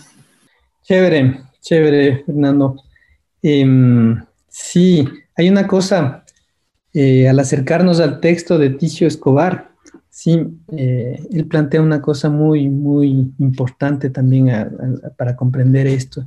Él habla justamente de que hay nociones, ¿no es cierto? Nociones de imaginarios justamente en donde se dice que posiblemente los pueblos indígenas eh, están justo apropiándose o, están en ese proceso de apropiación de ciertos lenguajes o ciertas realidades eh, de este entramado social súper transversal, es decir, no podemos pensarnos en que están aislados por un lado y sosteniendo sus prácticas ancestrales de forma eh, concreta, ¿no? Hay una posibilidad y una intención también que tienen todos los distintos artistas en este caso o eh, agentes sociales, es decir, qué es lo que me interesa sostener y qué es lo que de pronto me interesa también apropiarme, ¿sí? Y en, esa, en, esta realidad concreta, específica, una de las cosas específicas que hace, ¿no es cierto? Y, justamente hace importante esta propuesta es que toman la lengua como un pilar fundamental. Uno es para un proceso de, más que eh, de apropiación justamente de un lenguaje nuevo, un lenguaje contemporáneo, un lenguaje artístico, ¿no es cierto? Sino un lenguaje propio, es decir, el hecho no solamente de estar en las vanguardias, sino en la retaguardia también, ¿no? Cultivando, conservando, protegiendo un patrimonio cultural como es la lengua. Y a partir de eso, ¿no es cierto?, proyectarse también con la intención de poder estar presente tanto en distintos espacios, ¿no es cierto?, como es la comunidad, como es el ejercicio democrático de una construcción colectiva, es decir, se convierten en plataformas, no en personajes aislados que vienen trabajando esto, sino en plataformas que generan justamente discusiones, que generan reflexiones, que generan dentro de estas reflexiones, ¿no es cierto?, un sentido crítico sobre su propia producción, pero también sobre los intereses a dónde van caminando o encaminándose. Y eso me parece justamente importante, es decir, procesos orgánicos, procesos organizativos, procesos conscientes, ¿no es cierto? Y también el gesto generoso de poder compartir con, eh, pronto, con las distintas cualidades y calidades en los distintos lugares en donde están eh, y donde han participado, ¿sí? Es decir, eh, como retomando el texto de, Ticio Escobar, él no, no, no, no, no es que se limita a, valorizar solamente la categoría de arte indígena, valorizando los conocimientos ancestrales, sino es muy consciente también de reconocer que están los pueblos indígenas inmersos en realidades de disputa, confrontación, negociación, intercambio, ¿no es cierto? Y en esos intercambios eh, posiblemente eh, hay cosas que tengamos que dejar y hay cosas que tengamos que acoger, ¿sí?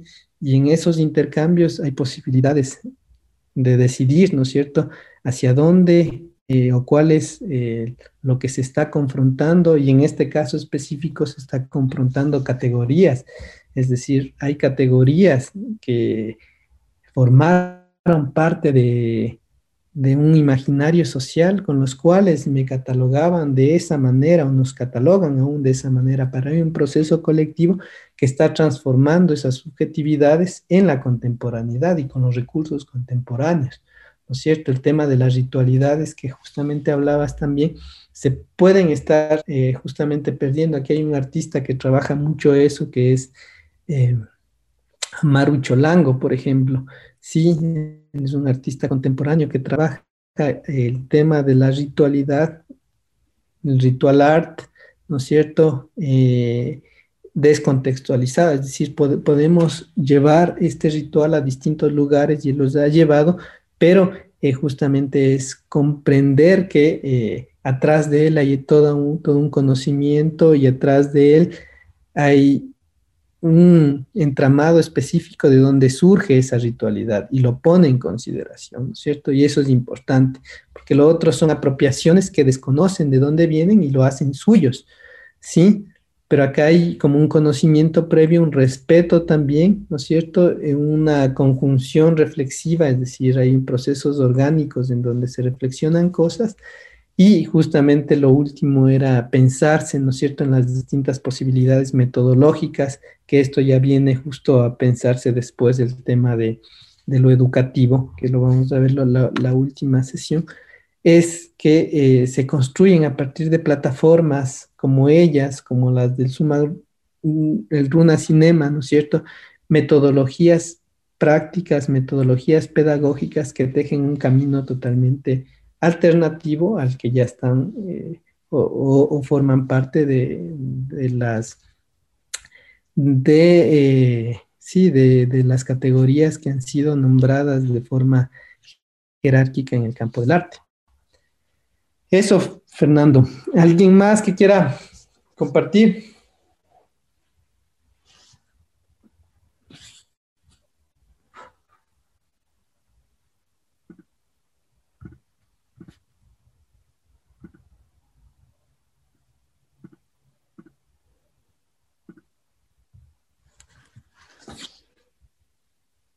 ¿Nadie más? Preguntas, dudas, inquietudes.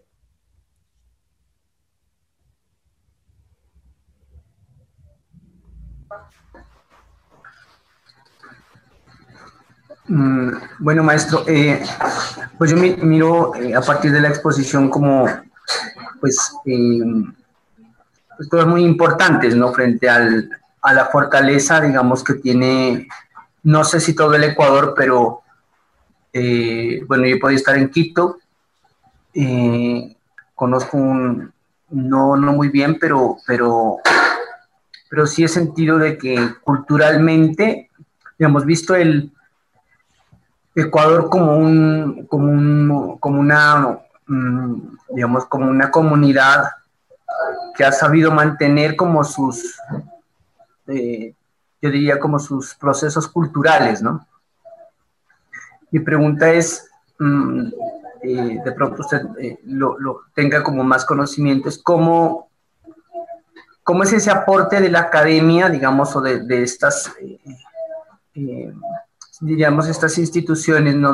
sobre todo desde la educación, cómo son esos procesos que, eh, que se tienen para generar lo que hoy pues nos ha, nos ha manifestado, ¿no? Cómo, cómo es que, que, se logra que la comunidad tenga esa, esa, esa, injerencia, ese liderazgo y esa fortaleza para lograr generar, digamos, esas, esas eh, prácticas, esas estrategias también, eh, y también esa, esa, mm, yo diría como esa, reciprocidad, ¿no? Eh, y, lograr concretar muchos de esos eh, procesos y volverlos tan participativos y que desde luego van connotados como eh, cuando usted nos hablaba pues de, la, de, la, marcha de los, de los, de los 90, si no estoy mal como lo nombraba, pues como lograr que, que, se, que se logre esa, no quisiera utilizar la palabra empoderamiento, pero como ese, esa, esa fuerza que tiene para decir, bueno, yo heredo eso y lo, lo, voy a seguir valorando y lo voy a seguir manifestando y voy a tener esa identidad como quiteño, como ecuatoriano, como bueno, como cada sector y cada comunidad eh, eh, saca a relucir como todos sus, sus, sus, sus, procesos culturales, porque uno logra ver de que no solamente, digamos, es desde lo pictórico o desde lo plástico, sino que uno mira que ahí está también la siembra, está también el tejido, está también eh, la comida, ¿no? Entonces son muchas cosas las que componen en sí esa esencia cultural, que lastimosamente, digamos, eh, en nuestro país se ha logrado ver, y no sé si esto esté pasando en Ecuador, pero eh, hoy, digamos, desde, desde, desde, nuestra, desde nuestro sistema, tanto educativo como, como de todo el sistema institucional y del Estado, pues se ve todas estas, estas tradiciones o estas culturas como una simple manera de turismo, ¿no? De, de, algo, eh, de un producto comercial como tal, que hay que exponerlo al mundo y hay que eh, explotarlo en, su mayor eh, dimensión. Gracias. Chévere tu, tu pregunta. Vamos a intentar un poco reflexionar sobre ella. comencemos con, con el tema de, de, lo educativo y lo curricular que, que, lo planteas, ¿no es cierto? Si es que ahí, eh, desde el campo institucional educativo, desde el currículo que tiene justamente eh, el ministerio y, bueno, las distintas instituciones que hacen parte de, del sistema educativo, tanto a nivel de primaria, secundaria, a nivel superior, sí, eh, Posiblemente en el 2007, igualmente 2008, se genera el, eh, la LOEI, la Ley Orgánica de Educación Intercultural. ¿sí? es la primera ley que ya tiene un enfoque intercultural, ley, ley orgánica de educación intercultural a nivel de país, es decir, ya no solo existe, ¿no es cierto?, el, sistema educativo eh, a nivel hispano y después había también el, el, sistema educativo para la DINEIP que se llamaba en su momento, ¿no es cierto?, la Dirección Nacional de Educación Intercultural Bilingüe, sino ya como una política de Estado se plantea una ley orgánica de educación intercultural. Y en eso, ¿no es cierto?, hay un proceso justamente de intentar, ¿no es cierto?, poner en valor, ¿no es cierto?, los distintos derechos de los pueblos indígenas y poner en valor también eh, las lenguas. En este caso, en el Ecuador tenemos dos lenguas que serían las segundas lenguas reconocidas a nivel nacional, que es la eh, quichua y la shuar específicamente, y se pone en, en valor dentro de una ley de educación. Sin embargo, ¿no es cierto? Te digo, eso se dio en el 2008, 2007, 2008.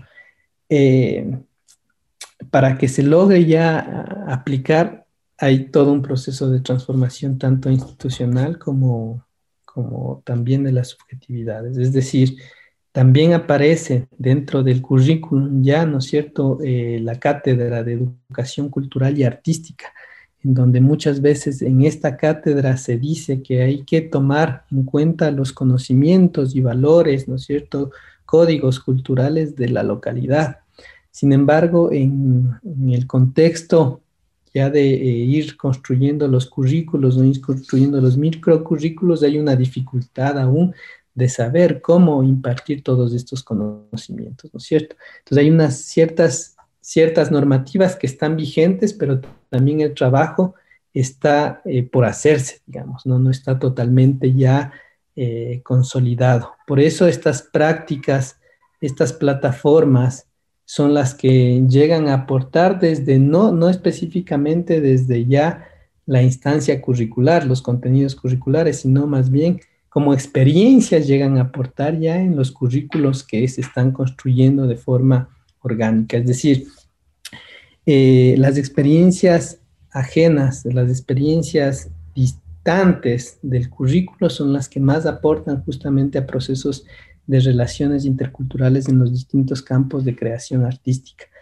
Em, en el campo también, por ejemplo, de educación intercultural bilingüe, hay más aportes de experiencias eh, en términos de de materiales didácticos que han sido creados por artistas en diálogos, justamente en, plataformas colaborativas, ¿no es cierto?, que han tenido mayor incidencia en los programas educativos que son y forman parte ya del currículum como tal, o intentan ligarse al currículum como tal.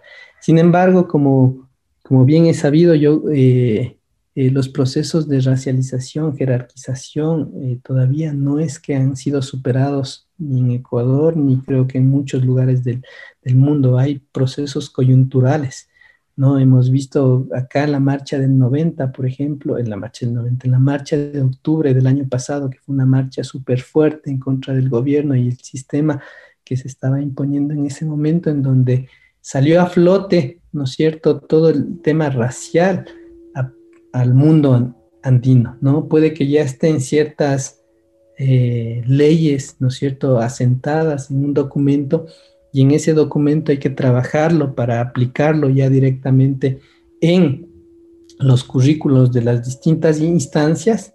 Sin embargo, en la realidad social, en el imaginario, en octubre, no te hablo de hace mucho, te hablo casi de un año, salieron muchos comentarios racistas a desconocer, deslegitimar eh, el proceso orgánico del mundo indígena, ¿no es cierto? Muchas descalificaciones a cómo es su, su realidad social, su movilidad, porque podemos romantizar una marcha, sí hay cosas muy importantes, una reciprocidad, muy linda, pero también hay dificultades súper complejas. Por ejemplo, las familias salen con sus hijos chiquitos y salieron en octubre, ¿no es cierto?, con sus hijos pequeños a defender de pronto lo que ellos consideraban oportuno defender, ¿no? Y la gente pues cuestionó ello, no supo, eh, o sea, hubo un, unas ideas ahí súper fuertes eh, que desconocen todavía las realidades de las comunidades indígenas en donde pues si sale la familia salen todos, una porque no tienen con quién dejarlas y otra por el cuidado mismo de que son chiquitos, pero también están defendiendo sus derechos, ¿no es cierto? Entonces los procesos de racialización no, em, no han desaparecido, están vigentes, ¿no? Y las plataformas que se crean son aportes para la construcción de un Estado intercultural en donde el imaginario hay que transformarlo. Otro, que el currículum todavía no está listo. Muchos de los compañeros artistas, ¿no es cierto?, que estudiaron en las distintas facultades de arte, justamente proponen una alternativa a, a, su producción. Los compañeros de Tigua que estudiaron en la Facultad de Arte de la Central dijeron, nunca hablaron de arte andino, nunca hablaron de arte indígena, nunca hubo, ¿no es cierto?, una reflexión sobre lo que es mi, mi, trabajo en sí mismo. Entonces, no forma parte todavía también de los currículos, este tipo de contenidos que forma parte de la realidad orgánica del país. Entonces, es, eh, por eso hablo justo de este último periodo a raíz de eh, inicios de siglo, en donde empiezan a surgir plataformas en distintos campos de producción artística a poner en discusión esto. Es decir, no es hace mucho, son alrededor de 8 o 10 años que es, aparece esta esta, esta eh, asignatura transversal a todas las asignaturas de educación cultural y artística para educación inicial, básica y educación, sí, inicial, básica y, bachillerato, ¿no es cierto? Antes era eh, cultura física y cultura artística, pero ahora es educación cultural y artística y entonces están replanteando justamente todos los conocimientos. Y una de las cosas que tiene esta asignatura como eje es que sean conocimientos contextualizados a la realidad local, ¿no es cierto? Y ahí muchas veces, eh, en el caso de los chicos que se están formando en la UNA, en este caso para ser parte de, este sistema de educación, nacional, ¿no es cierto? Y que aporten en, justamente en la asignatura de educación cultural y artística desde la pedagogía de las artes, pues tienen el conocimiento que se imparte desde las aulas, pero el conocimiento contextualizado de la realidad local tendrán que ir a descubrir. Por eso justo una de las cosas importantes de la de la ah, universidad como tal es el tema del de, eh, método etnográfico, es decir, todos los semestres los estudiantes hacen sus prácticas en distintas escuelitas de todas las carreras, ¿no es cierto? Y eh, identifican una situación específica y a partir de esa identificación en el contexto, en la realidad específica, terminan dando una respuesta a ello. Ese es el ejercicio de primero a noveno que ellos se gradúan, porque la educación justamente tiene que estar contextualizada a la realidad local, sujetos, actores, eh, distintas realidades. Pero esto, como te digo, se creó esta universidad hace cinco años, este es el método que se está trabajando desde hace cinco años justamente para transformar ciertas prácticas educativas en el sistema eh, general.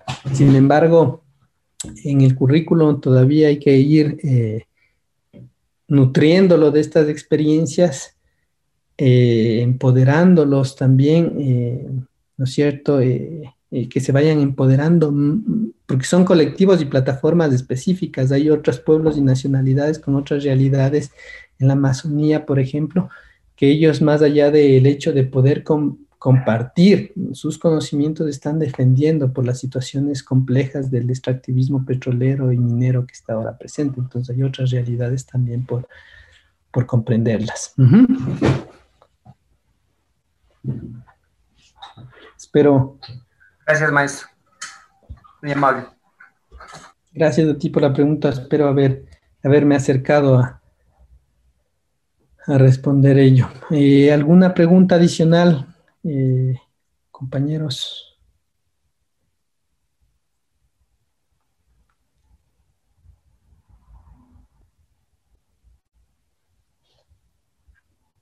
Preguntas, dudas, inquietudes.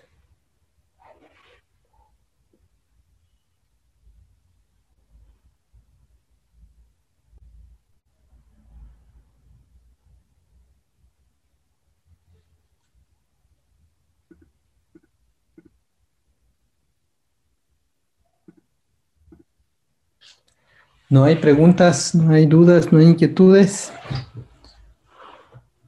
Pregunto yo.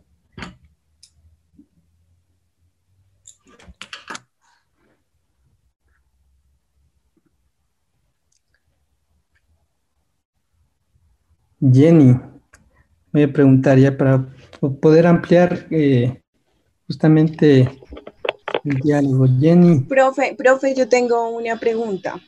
Eh, bueno, no sé si es una pregunta, es como mm, muchas preguntas y me las he hecho justamente como en este tiempo de pandemia y, de, eh, de, cuarentena y es sobre el acercamiento eh, a las prácticas, a la cultura, a los pueblos indígenas, el acercamiento de nosotros, los mestizos, porque, pues, o sea, eh, nosotros vemos que hay, o bueno, algunas personas, ¿no? Eh, consideramos que hay algunas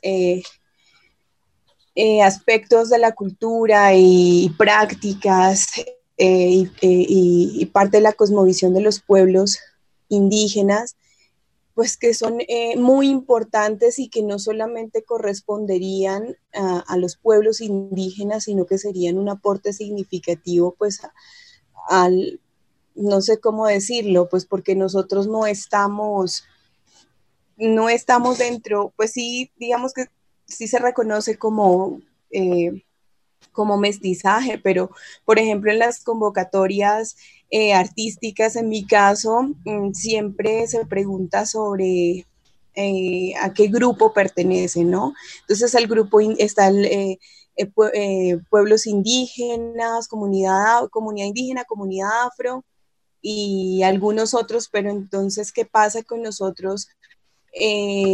los mestizos, que por ejemplo yo vengo de mis dos abuelas que son indígenas, una del Tolima, otra del Huila, abuela paterna y materna, son indígenas y mis abuelos ah, paterno y, materno son, son afro. Y entonces yo puedo sentir tanto lo indígena como lo afro. Y, puedo reconocerme y puedo sentirlo y puedo mm, sentir que hace parte de mí.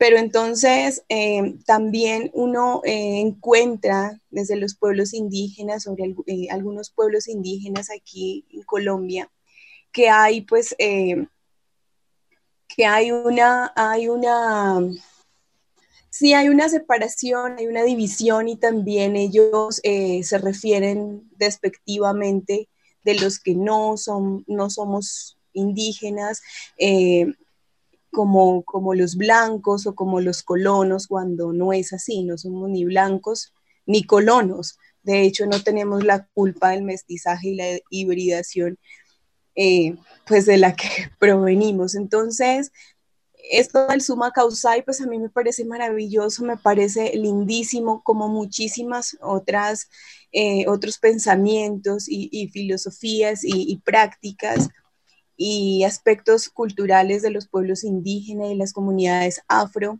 Pero entonces, ¿cómo uno eh, piensa como en ese puente para acercarse y cómo también los pueblos indígenas nos acogen? Yo en algún momento de estos tiempos de encierro, en el cual pues surgió precisamente también un proyecto que se deriva de ahí, de, del buen vivir, y, eh, pensaba que, es importante como una reconciliación eh, y un reconocimiento, reconocernos, mirarnos nuevamente y volvernos a conocer para podernos acercar y, también como que acabar un poco con esa división, ¿no? Y esa separación mm, de, que ustedes son indígenas, nosotros somos mestizos, nosotros somos afro, y porque yo creo que tanto de los pueblos indígenas hacia, hacia, los mestizos,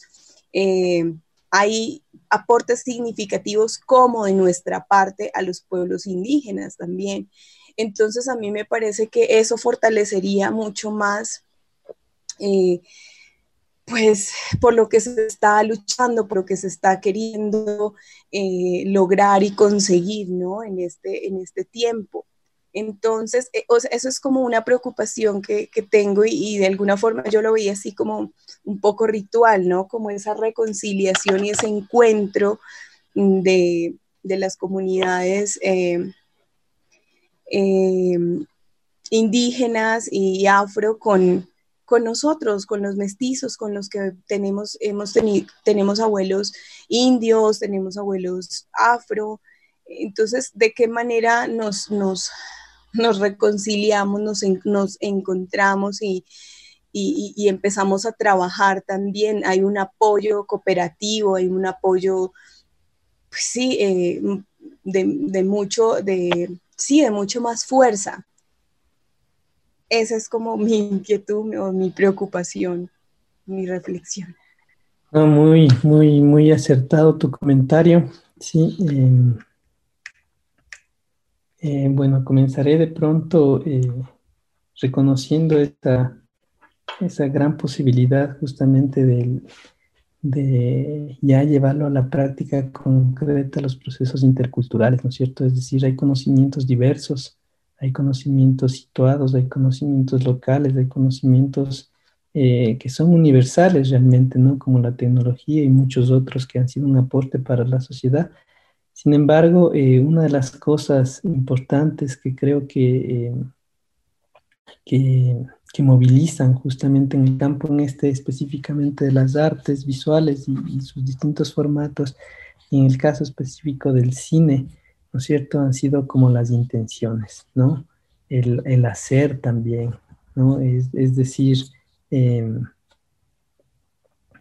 nos reconocemos como diferentes porque somos diferentes, eh, es decir, somos diferentes en el sentido de que posiblemente se reconozca la lengua, se reconozca la ritualidad, se reconozca las formas de relacionarse con el territorio, ¿no es cierto?, en relación a a todos los ciclos de la luna, en relación a, una tradición también agrícola, una relación festiva también que hay, ¿no es cierto?, en relación a los solsticios. Entonces hay una diferencia eh, importante que puede aportar, como justamente decía, es decir, lo que, lo, que, lo que dice acá es que justamente no es para confrontar el hecho y pugnar de lo que es el arte o no, sino es para poner en consideración más, un abanico mucho más grande de las posibilidades que existen en el arte, ¿no? Pero nombradas con la propia lengua, no para confrontar, sino para poder decirlo justamente que podemos hacer y hacer bien, ¿no? Posiblemente desde el arte en sus distintos momentos tenga el arte occidental o el arte en términos ya conceptuales, tenga un camino en su determinado tiempo, ¿no es cierto? En determinado momento tenga como un posicionamiento. Sin embargo, es otro posicionamiento adicional para compartir, ¿no es cierto? Ahí está justamente el, hecho de, poner en consideración ello, es decir, eh, desde el mundo andino, desde el Capagñán, ¿no es cierto? Desde el texto del Ajo, por ejemplo, él plantea justamente el hecho de de que eh, los conocimientos son a partir de las paridades y las paridades pueden ser no totalmente complementarias, sino proporcionales. ¿Y qué es lo proporcional? Es decir, yo tengo un conocimiento que es proporcional a tu conocimiento y cuando están los dos conocimientos de forma proporcional, ¿no es cierto?, se nutren mutuamente. Pero si no hay una proporcionalidad, ¿no es cierto? Si es que el uno pesa más que el otro y le desconoce al otro, lo que está pasando ahí es que se niega, se excluye, se separa o se menosprecia ese tipo de conocimiento. Entonces, el mundo andino lo que busca específicamente es que la paridad sea proporcional, es decir, eh, los conocimientos otros que están y forman parte del tejido social y nosotros hacemos uso de ello, digamos, del medio tecnológico estamos haciendo uso de ello para compartir una experiencia propia, local, eh, situada, ¿no es cierto? Como un aporte al pensamiento y a generar procesos de intercambio mucho más sólidos y mucho más, eh, digamos, cercanos al compartir. Entonces, desde la propuesta justamente del, del hacer creativo, ¿no es cierto? Son las intenciones. En, las experiencias de este colectivo Ñanda Mañachi, que es el préstame el camino, ¿no? Es decir, te pido prestado a ti porque yo no tengo todas las respuestas. O sea, yo no tengo este camino para pasar al otro terreno, ¿no es cierto?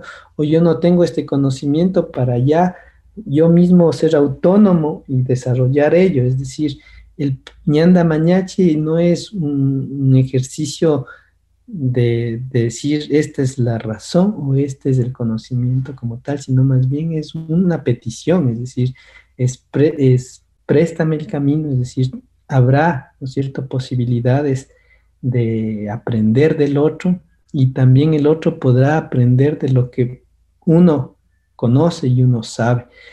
¿sí? Y ahí hay como una forma filosófica de entender de forma distinta los procesos que no estén mediados por, bueno, posiblemente ya hay un proyecto interesante también que les quiero presentar el último día, que se medió hasta el tema económico, es decir, cómo los distintos sujetos, si ganan un proyecto, ¿no es cierto?, en el campo de las artes y de pronto uno es el artista y los otros son y forman parte del proyecto, pero la distribución tiene que ser equitativa o por lo menos tiene que estar develada de una forma orgánica, eh, consensuada, ¿no es cierto? Pero acá hay como un, proceso de, intercambio, ha habido procesos de intercambio con, distintas... Eh, con distintos curadores, ha habido procesos de intercambio con distintas eh, galerías, con distintas universidades, con distintos en espacios internacionales, ¿no? Y, ha sido como un ejercicio de aprendizaje, es decir, pensarse desde el hecho pedagógico también, ¿no?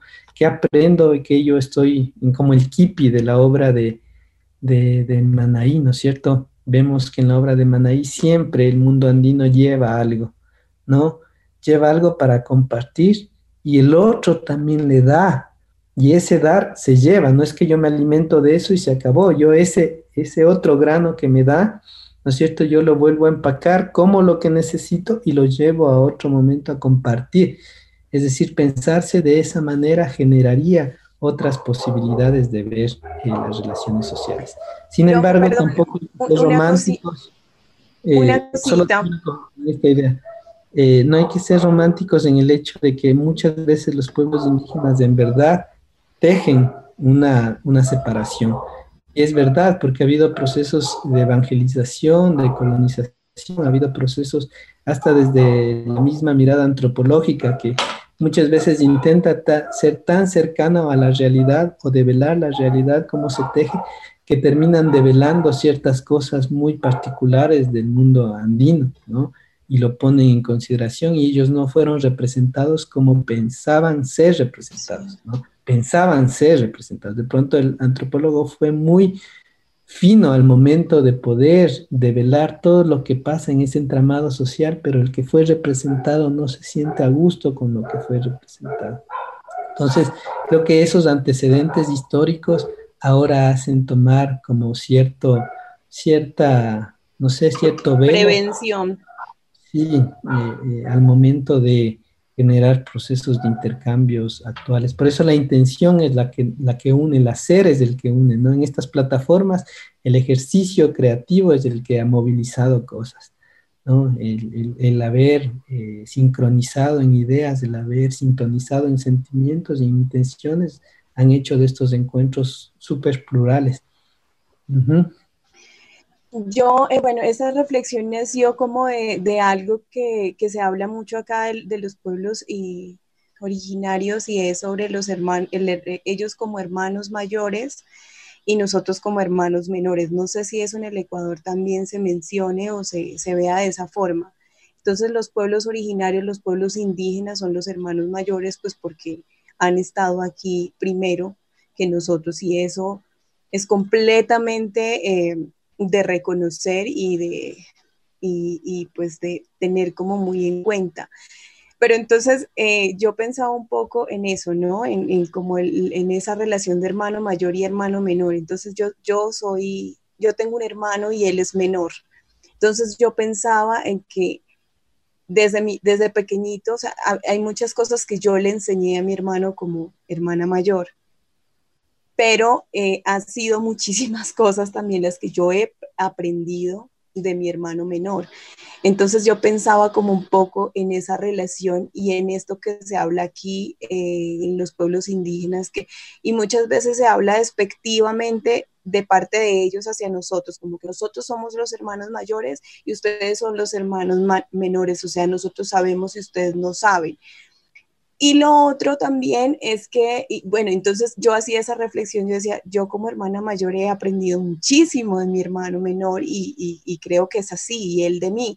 Entonces lo que usted dice es cierto, ¿no? Es el hacer y es también como encontrar esas, eh, valga como la redundancia, las convergencias, ¿no? Entre, entre el mundo eh, indígena y, bueno, y el mestizaje, porque sí, eh, sí considero que se han cometido muchos errores, pero también eh, se han cometido errores de allá hacia acá, porque ahora, por ejemplo, una de las de los problemas que tenemos es cómo algunas comunidades indígenas venden su conocimiento, su, tradición, sus, eh, sus prácticas. En, el caso de la medicina tradicional, miramos cómo algunas comunidades están vendiendo y venden su territorio también y, están eh, contaminados por, pues por, la por la ambición y por, y pues eh, como por la enfermedad de digámoslo entre comillas, como ellos nos llaman, de, los blancos. Y eso se está presentando mucho aquí en Colombia. Entonces, eh, yo considero que sí se, están, sí se han cometido errores de aquí hacia allá, por, como por ese pensamiento colonizador, ¿no? Y de hecho, muchas veces por lo atrevidos que, son, eh, que somos en el momento de, entrar a, comunidades indígenas, por ejemplo, hacer algunos proyectos sin conocer el territorio, sin convivir, sin estar eh, dentro de la comunidad y, más bien escuchar y aprender y desde allí y desde ellos mismos que surja eh, esto, este tipo de proyectos. No vamos como con ese pensamiento colonizador a hacer un proyecto que diseñamos acá en la ciudad o, fuera de, los, de las comunidades indígenas y vamos eh, como a imponer cosas allá. Entonces, sí, eh, sí uno puede entender como esa prevención y como eh, la manera en que ellos se han cerrado también, porque es una forma de cuidar pues todo su, toda su, su cultura, pero también sí a mí me preocupa eh, lo, que le, lo que le comento es, eh, es, cómo están vendiendo en este momento y cómo las comunidades están eh, cambiando y, cómo, o sea, ya desde, desde el mismo hecho de, de, vender el territorio, de dar firmas para que pasen carreteras o para que se haga minería o para que se, para que se, se saque petróleo desde eso y, otras cosas como por ejemplo el descuido que se está viendo en algunas comunidades, eso en el caso de Colombia, porque Ecuador a mí sí me parece que, son muy fuertes, eh, han sido muy fuertes en, pues en el cuidado y en, conservar y en mantenerse eh, con, sus, eh, con, sus, con su, cultura, ¿no? Lo, lo, más posible. Pero entonces hay comunidades, por ejemplo, que están dejando perder la, lengua. En, e, ese es el caso de la comunidad Siona, en donde la comunidad Siona también es, Ecuador. Ellos también son parte de Ecuador, son frontera. Sí, sí, entonces en ese, en ese caso eh, ellos están dejando perder la lengua y, por ejemplo los, los, chicos, los jóvenes ahora no, o sea, ellos están en peligro en este momento de, desaparecer pues la comunidad como tal y, el pueblo Siona. Y entre esas, entre muchas cosas, ¿no? Pero pues una de, las que más preocupa y la que es como bien importante, pues es la lengua.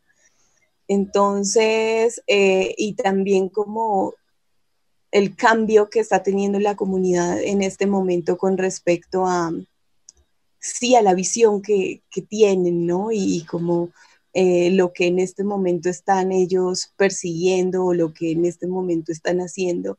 Por ejemplo, en el caso de la medicina tradicional, cómo la medicina está saliendo de tal forma en que solamente es pagar y, y ya, entonces ahí es donde eh, surge como mi preocupación de, cómo es que uno empieza a articularse y cómo es que, eh, sí, se empiezan a unar como esfuerzos desde lo indígena y lo mestizo, que también es, eh, por ejemplo, hay muchas, muchos ONGs y grupos y personas que estamos preocupados por, por, por algunos territorios, por algunas comunidades, algunos eh, pueblos, y eso y quizá ellos no, están dimensionando lo que, lo que, está sucediendo. Entonces, esa es como un poco como mi preocupación y. Chévere. Em,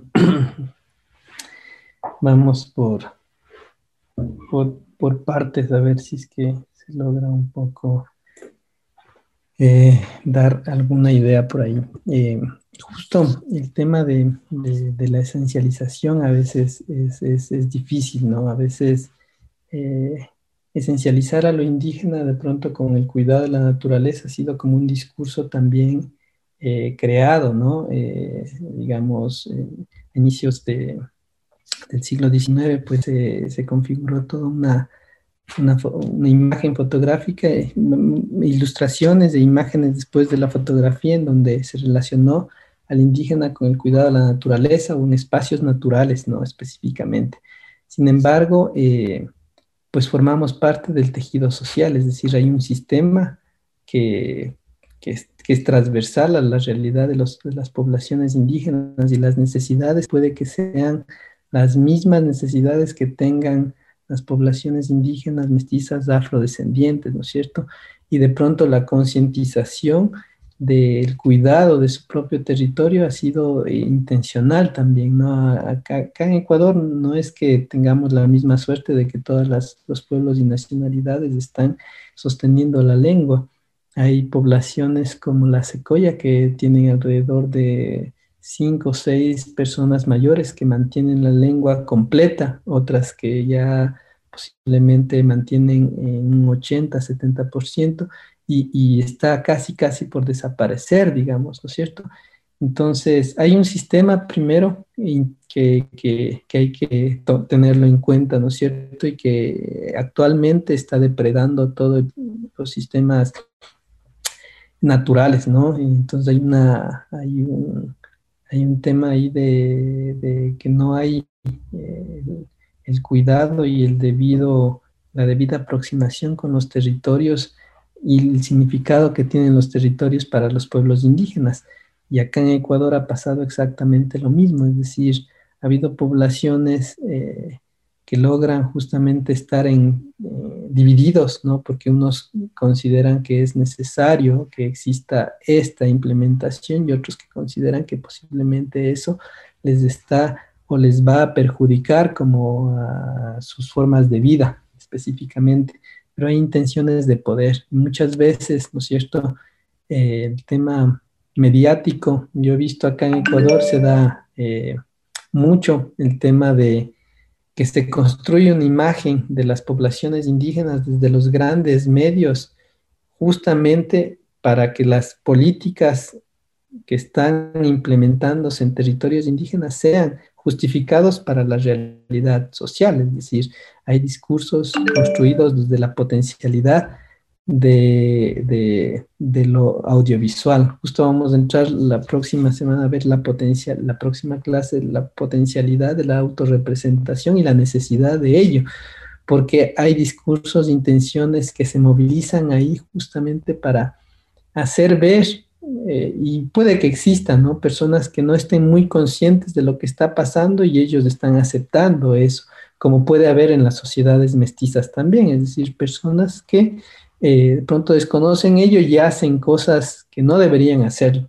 ¿no? Pero justamente muchas veces nuevamente cae el peso sobre la población indígena en general.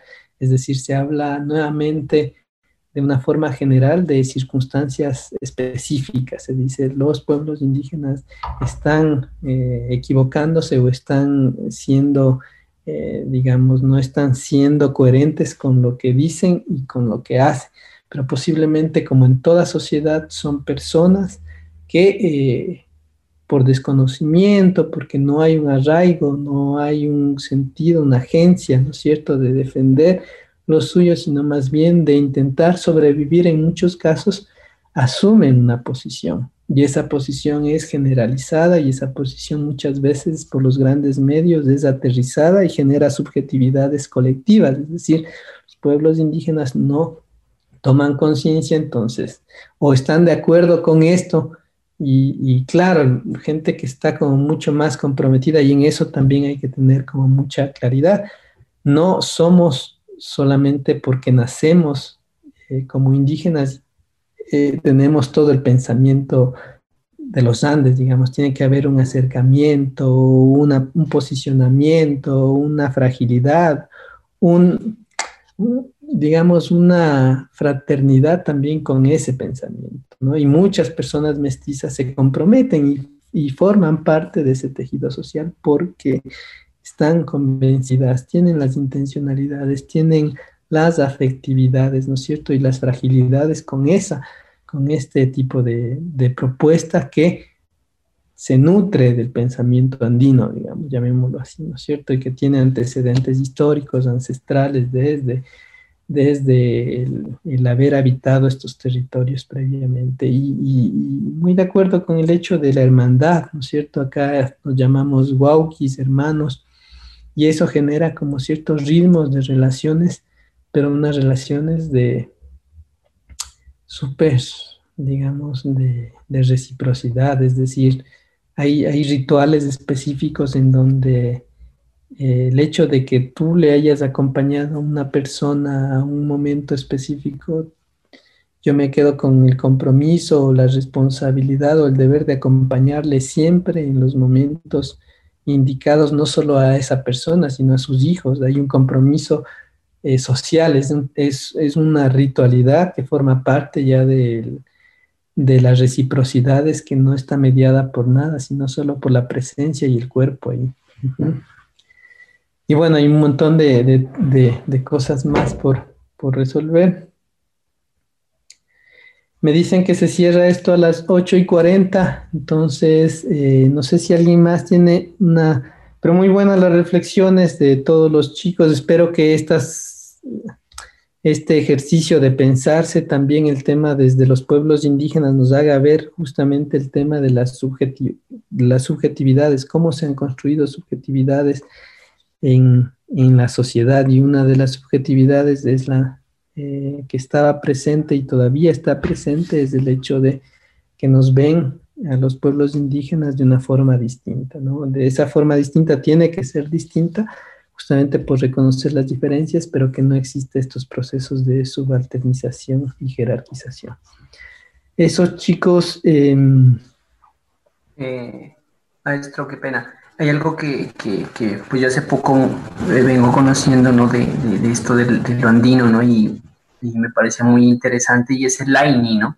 Que es algo que, que precisamente eh, es como un, de hecho es como un mandato, ¿no? Que tiene eh, estas comunidades, sobre todo en el Perú y en el Ecuador, donde esta reciprocidad de la que usted habla es precisamente, es como sopesar qué es lo que yo tengo y qué es lo que yo te puedo dar y qué es lo que tú me puedes dar, ¿no? Es como el intercambio es, mutuo, ¿no?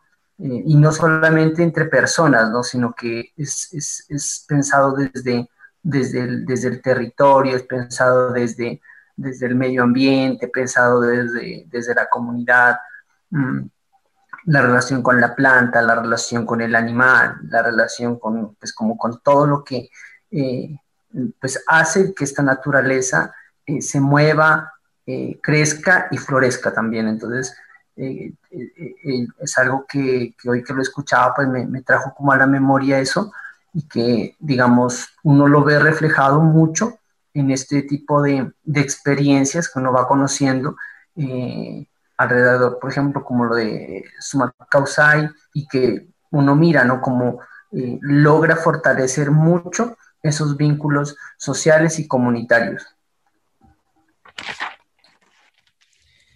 Sí, eh,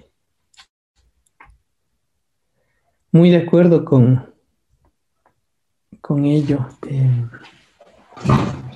hay ritualidades eh, en el campo, la, próxima, el miércoles les dejo con ello, en el campo de la producción audiovisual, una de las experiencias interesantes que se gestó también es que eh, cuando haces justamente representaciones eh, y autorrepresentaciones de tus propias prácticas ritualísticas, ¿no es cierto? Y estás poniendo en escena ello, y estás poniendo en escena con un equipo que va a grabar esa escena y van a montar esa escena en ese lugar, ¿no es cierto? Eh, prácticas interculturales de diálogo e intercambio ahí se dieron justamente porque previo a hacer la grabación o previo a, que se haga una, eh, una, digamos, una recreación de esa escena, se pedía el permiso eh, con una ofrenda al lugar, ¿no es cierto? haces una ofrenda porque hay un espíritu que tú lo consideras presente y ese espíritu tiene que estar justamente a favor y tú conoces porque mm, conoces por el medio, conoces por, por la familia, conoces por las, como eh, lo que has heredado, el conocimiento, entonces conoces si un ojo de agua, un pogio en este caso es es femenino o masculino y qué le gusta, ¿no es cierto? Si es algo dulce o es algo agrio, si le gusta un trago fuerte o le gusta una fruta dulce. Entonces tú haces un pago en ese lugar justamente contemplando que hay una, un gesto ahí que vas a hacer uso de un espacio significativo en donde hay una presencia otra, ¿no es cierto? Y haces una ceremonia, haces un pequeño altar, haces un pago ahí y dejas eh, ciertos alimentos que tú conoces, que le gusta a ese ente, a ese apu, a ese ser divino que está presente en, ese espacio sagrado. ¿Sí? entonces hay otros procesos de reciprocidad y eso fue interesante porque en ese equipo de, bueno, eso ya comentamos más a detalle, en ese equipo de producción era el 50% de, de realizadores indígenas y el 50% de realizadores mestizos. Entonces ahí hay eh, hay un aprendizaje mutuo, es decir, para unos tenía un sentido y para otros era un aprendizaje, ¿no?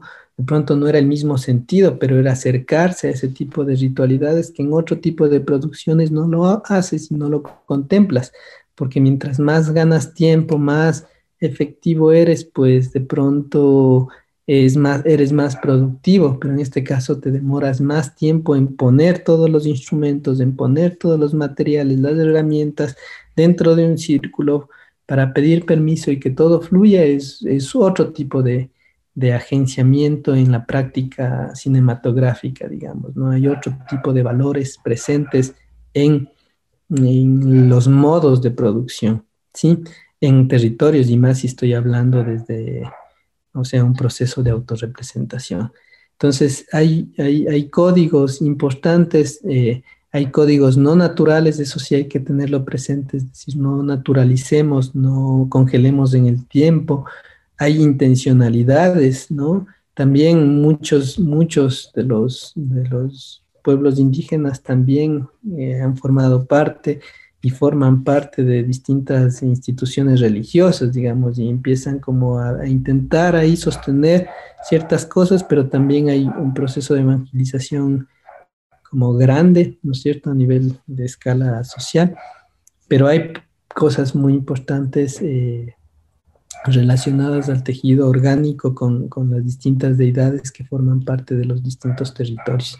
Entonces hay reciprocidades como, como como, como bien significativas, es decir, a veces le sueñas también a, esos espacios, ¿no? Y eso desde experiencias como muy, muy cercanas y sentidas, es decir, te acercas, tienes esa experiencia, si en verdad eh, hay una experiencia significativa, puedes acercarte aún más a, ese misterio, ¿no? Que, forma parte del, territorio, pero que es, es real también.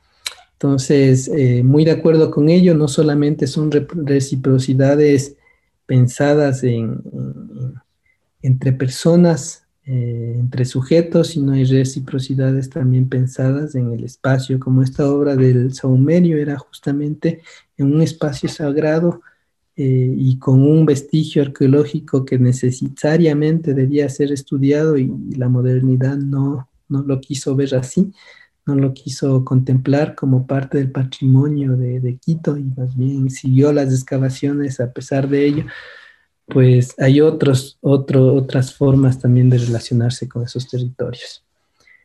Eso, chicos, eh, ¿alguna cosa adicional o ya pronto se cierra la, en un minuto se cierra la, el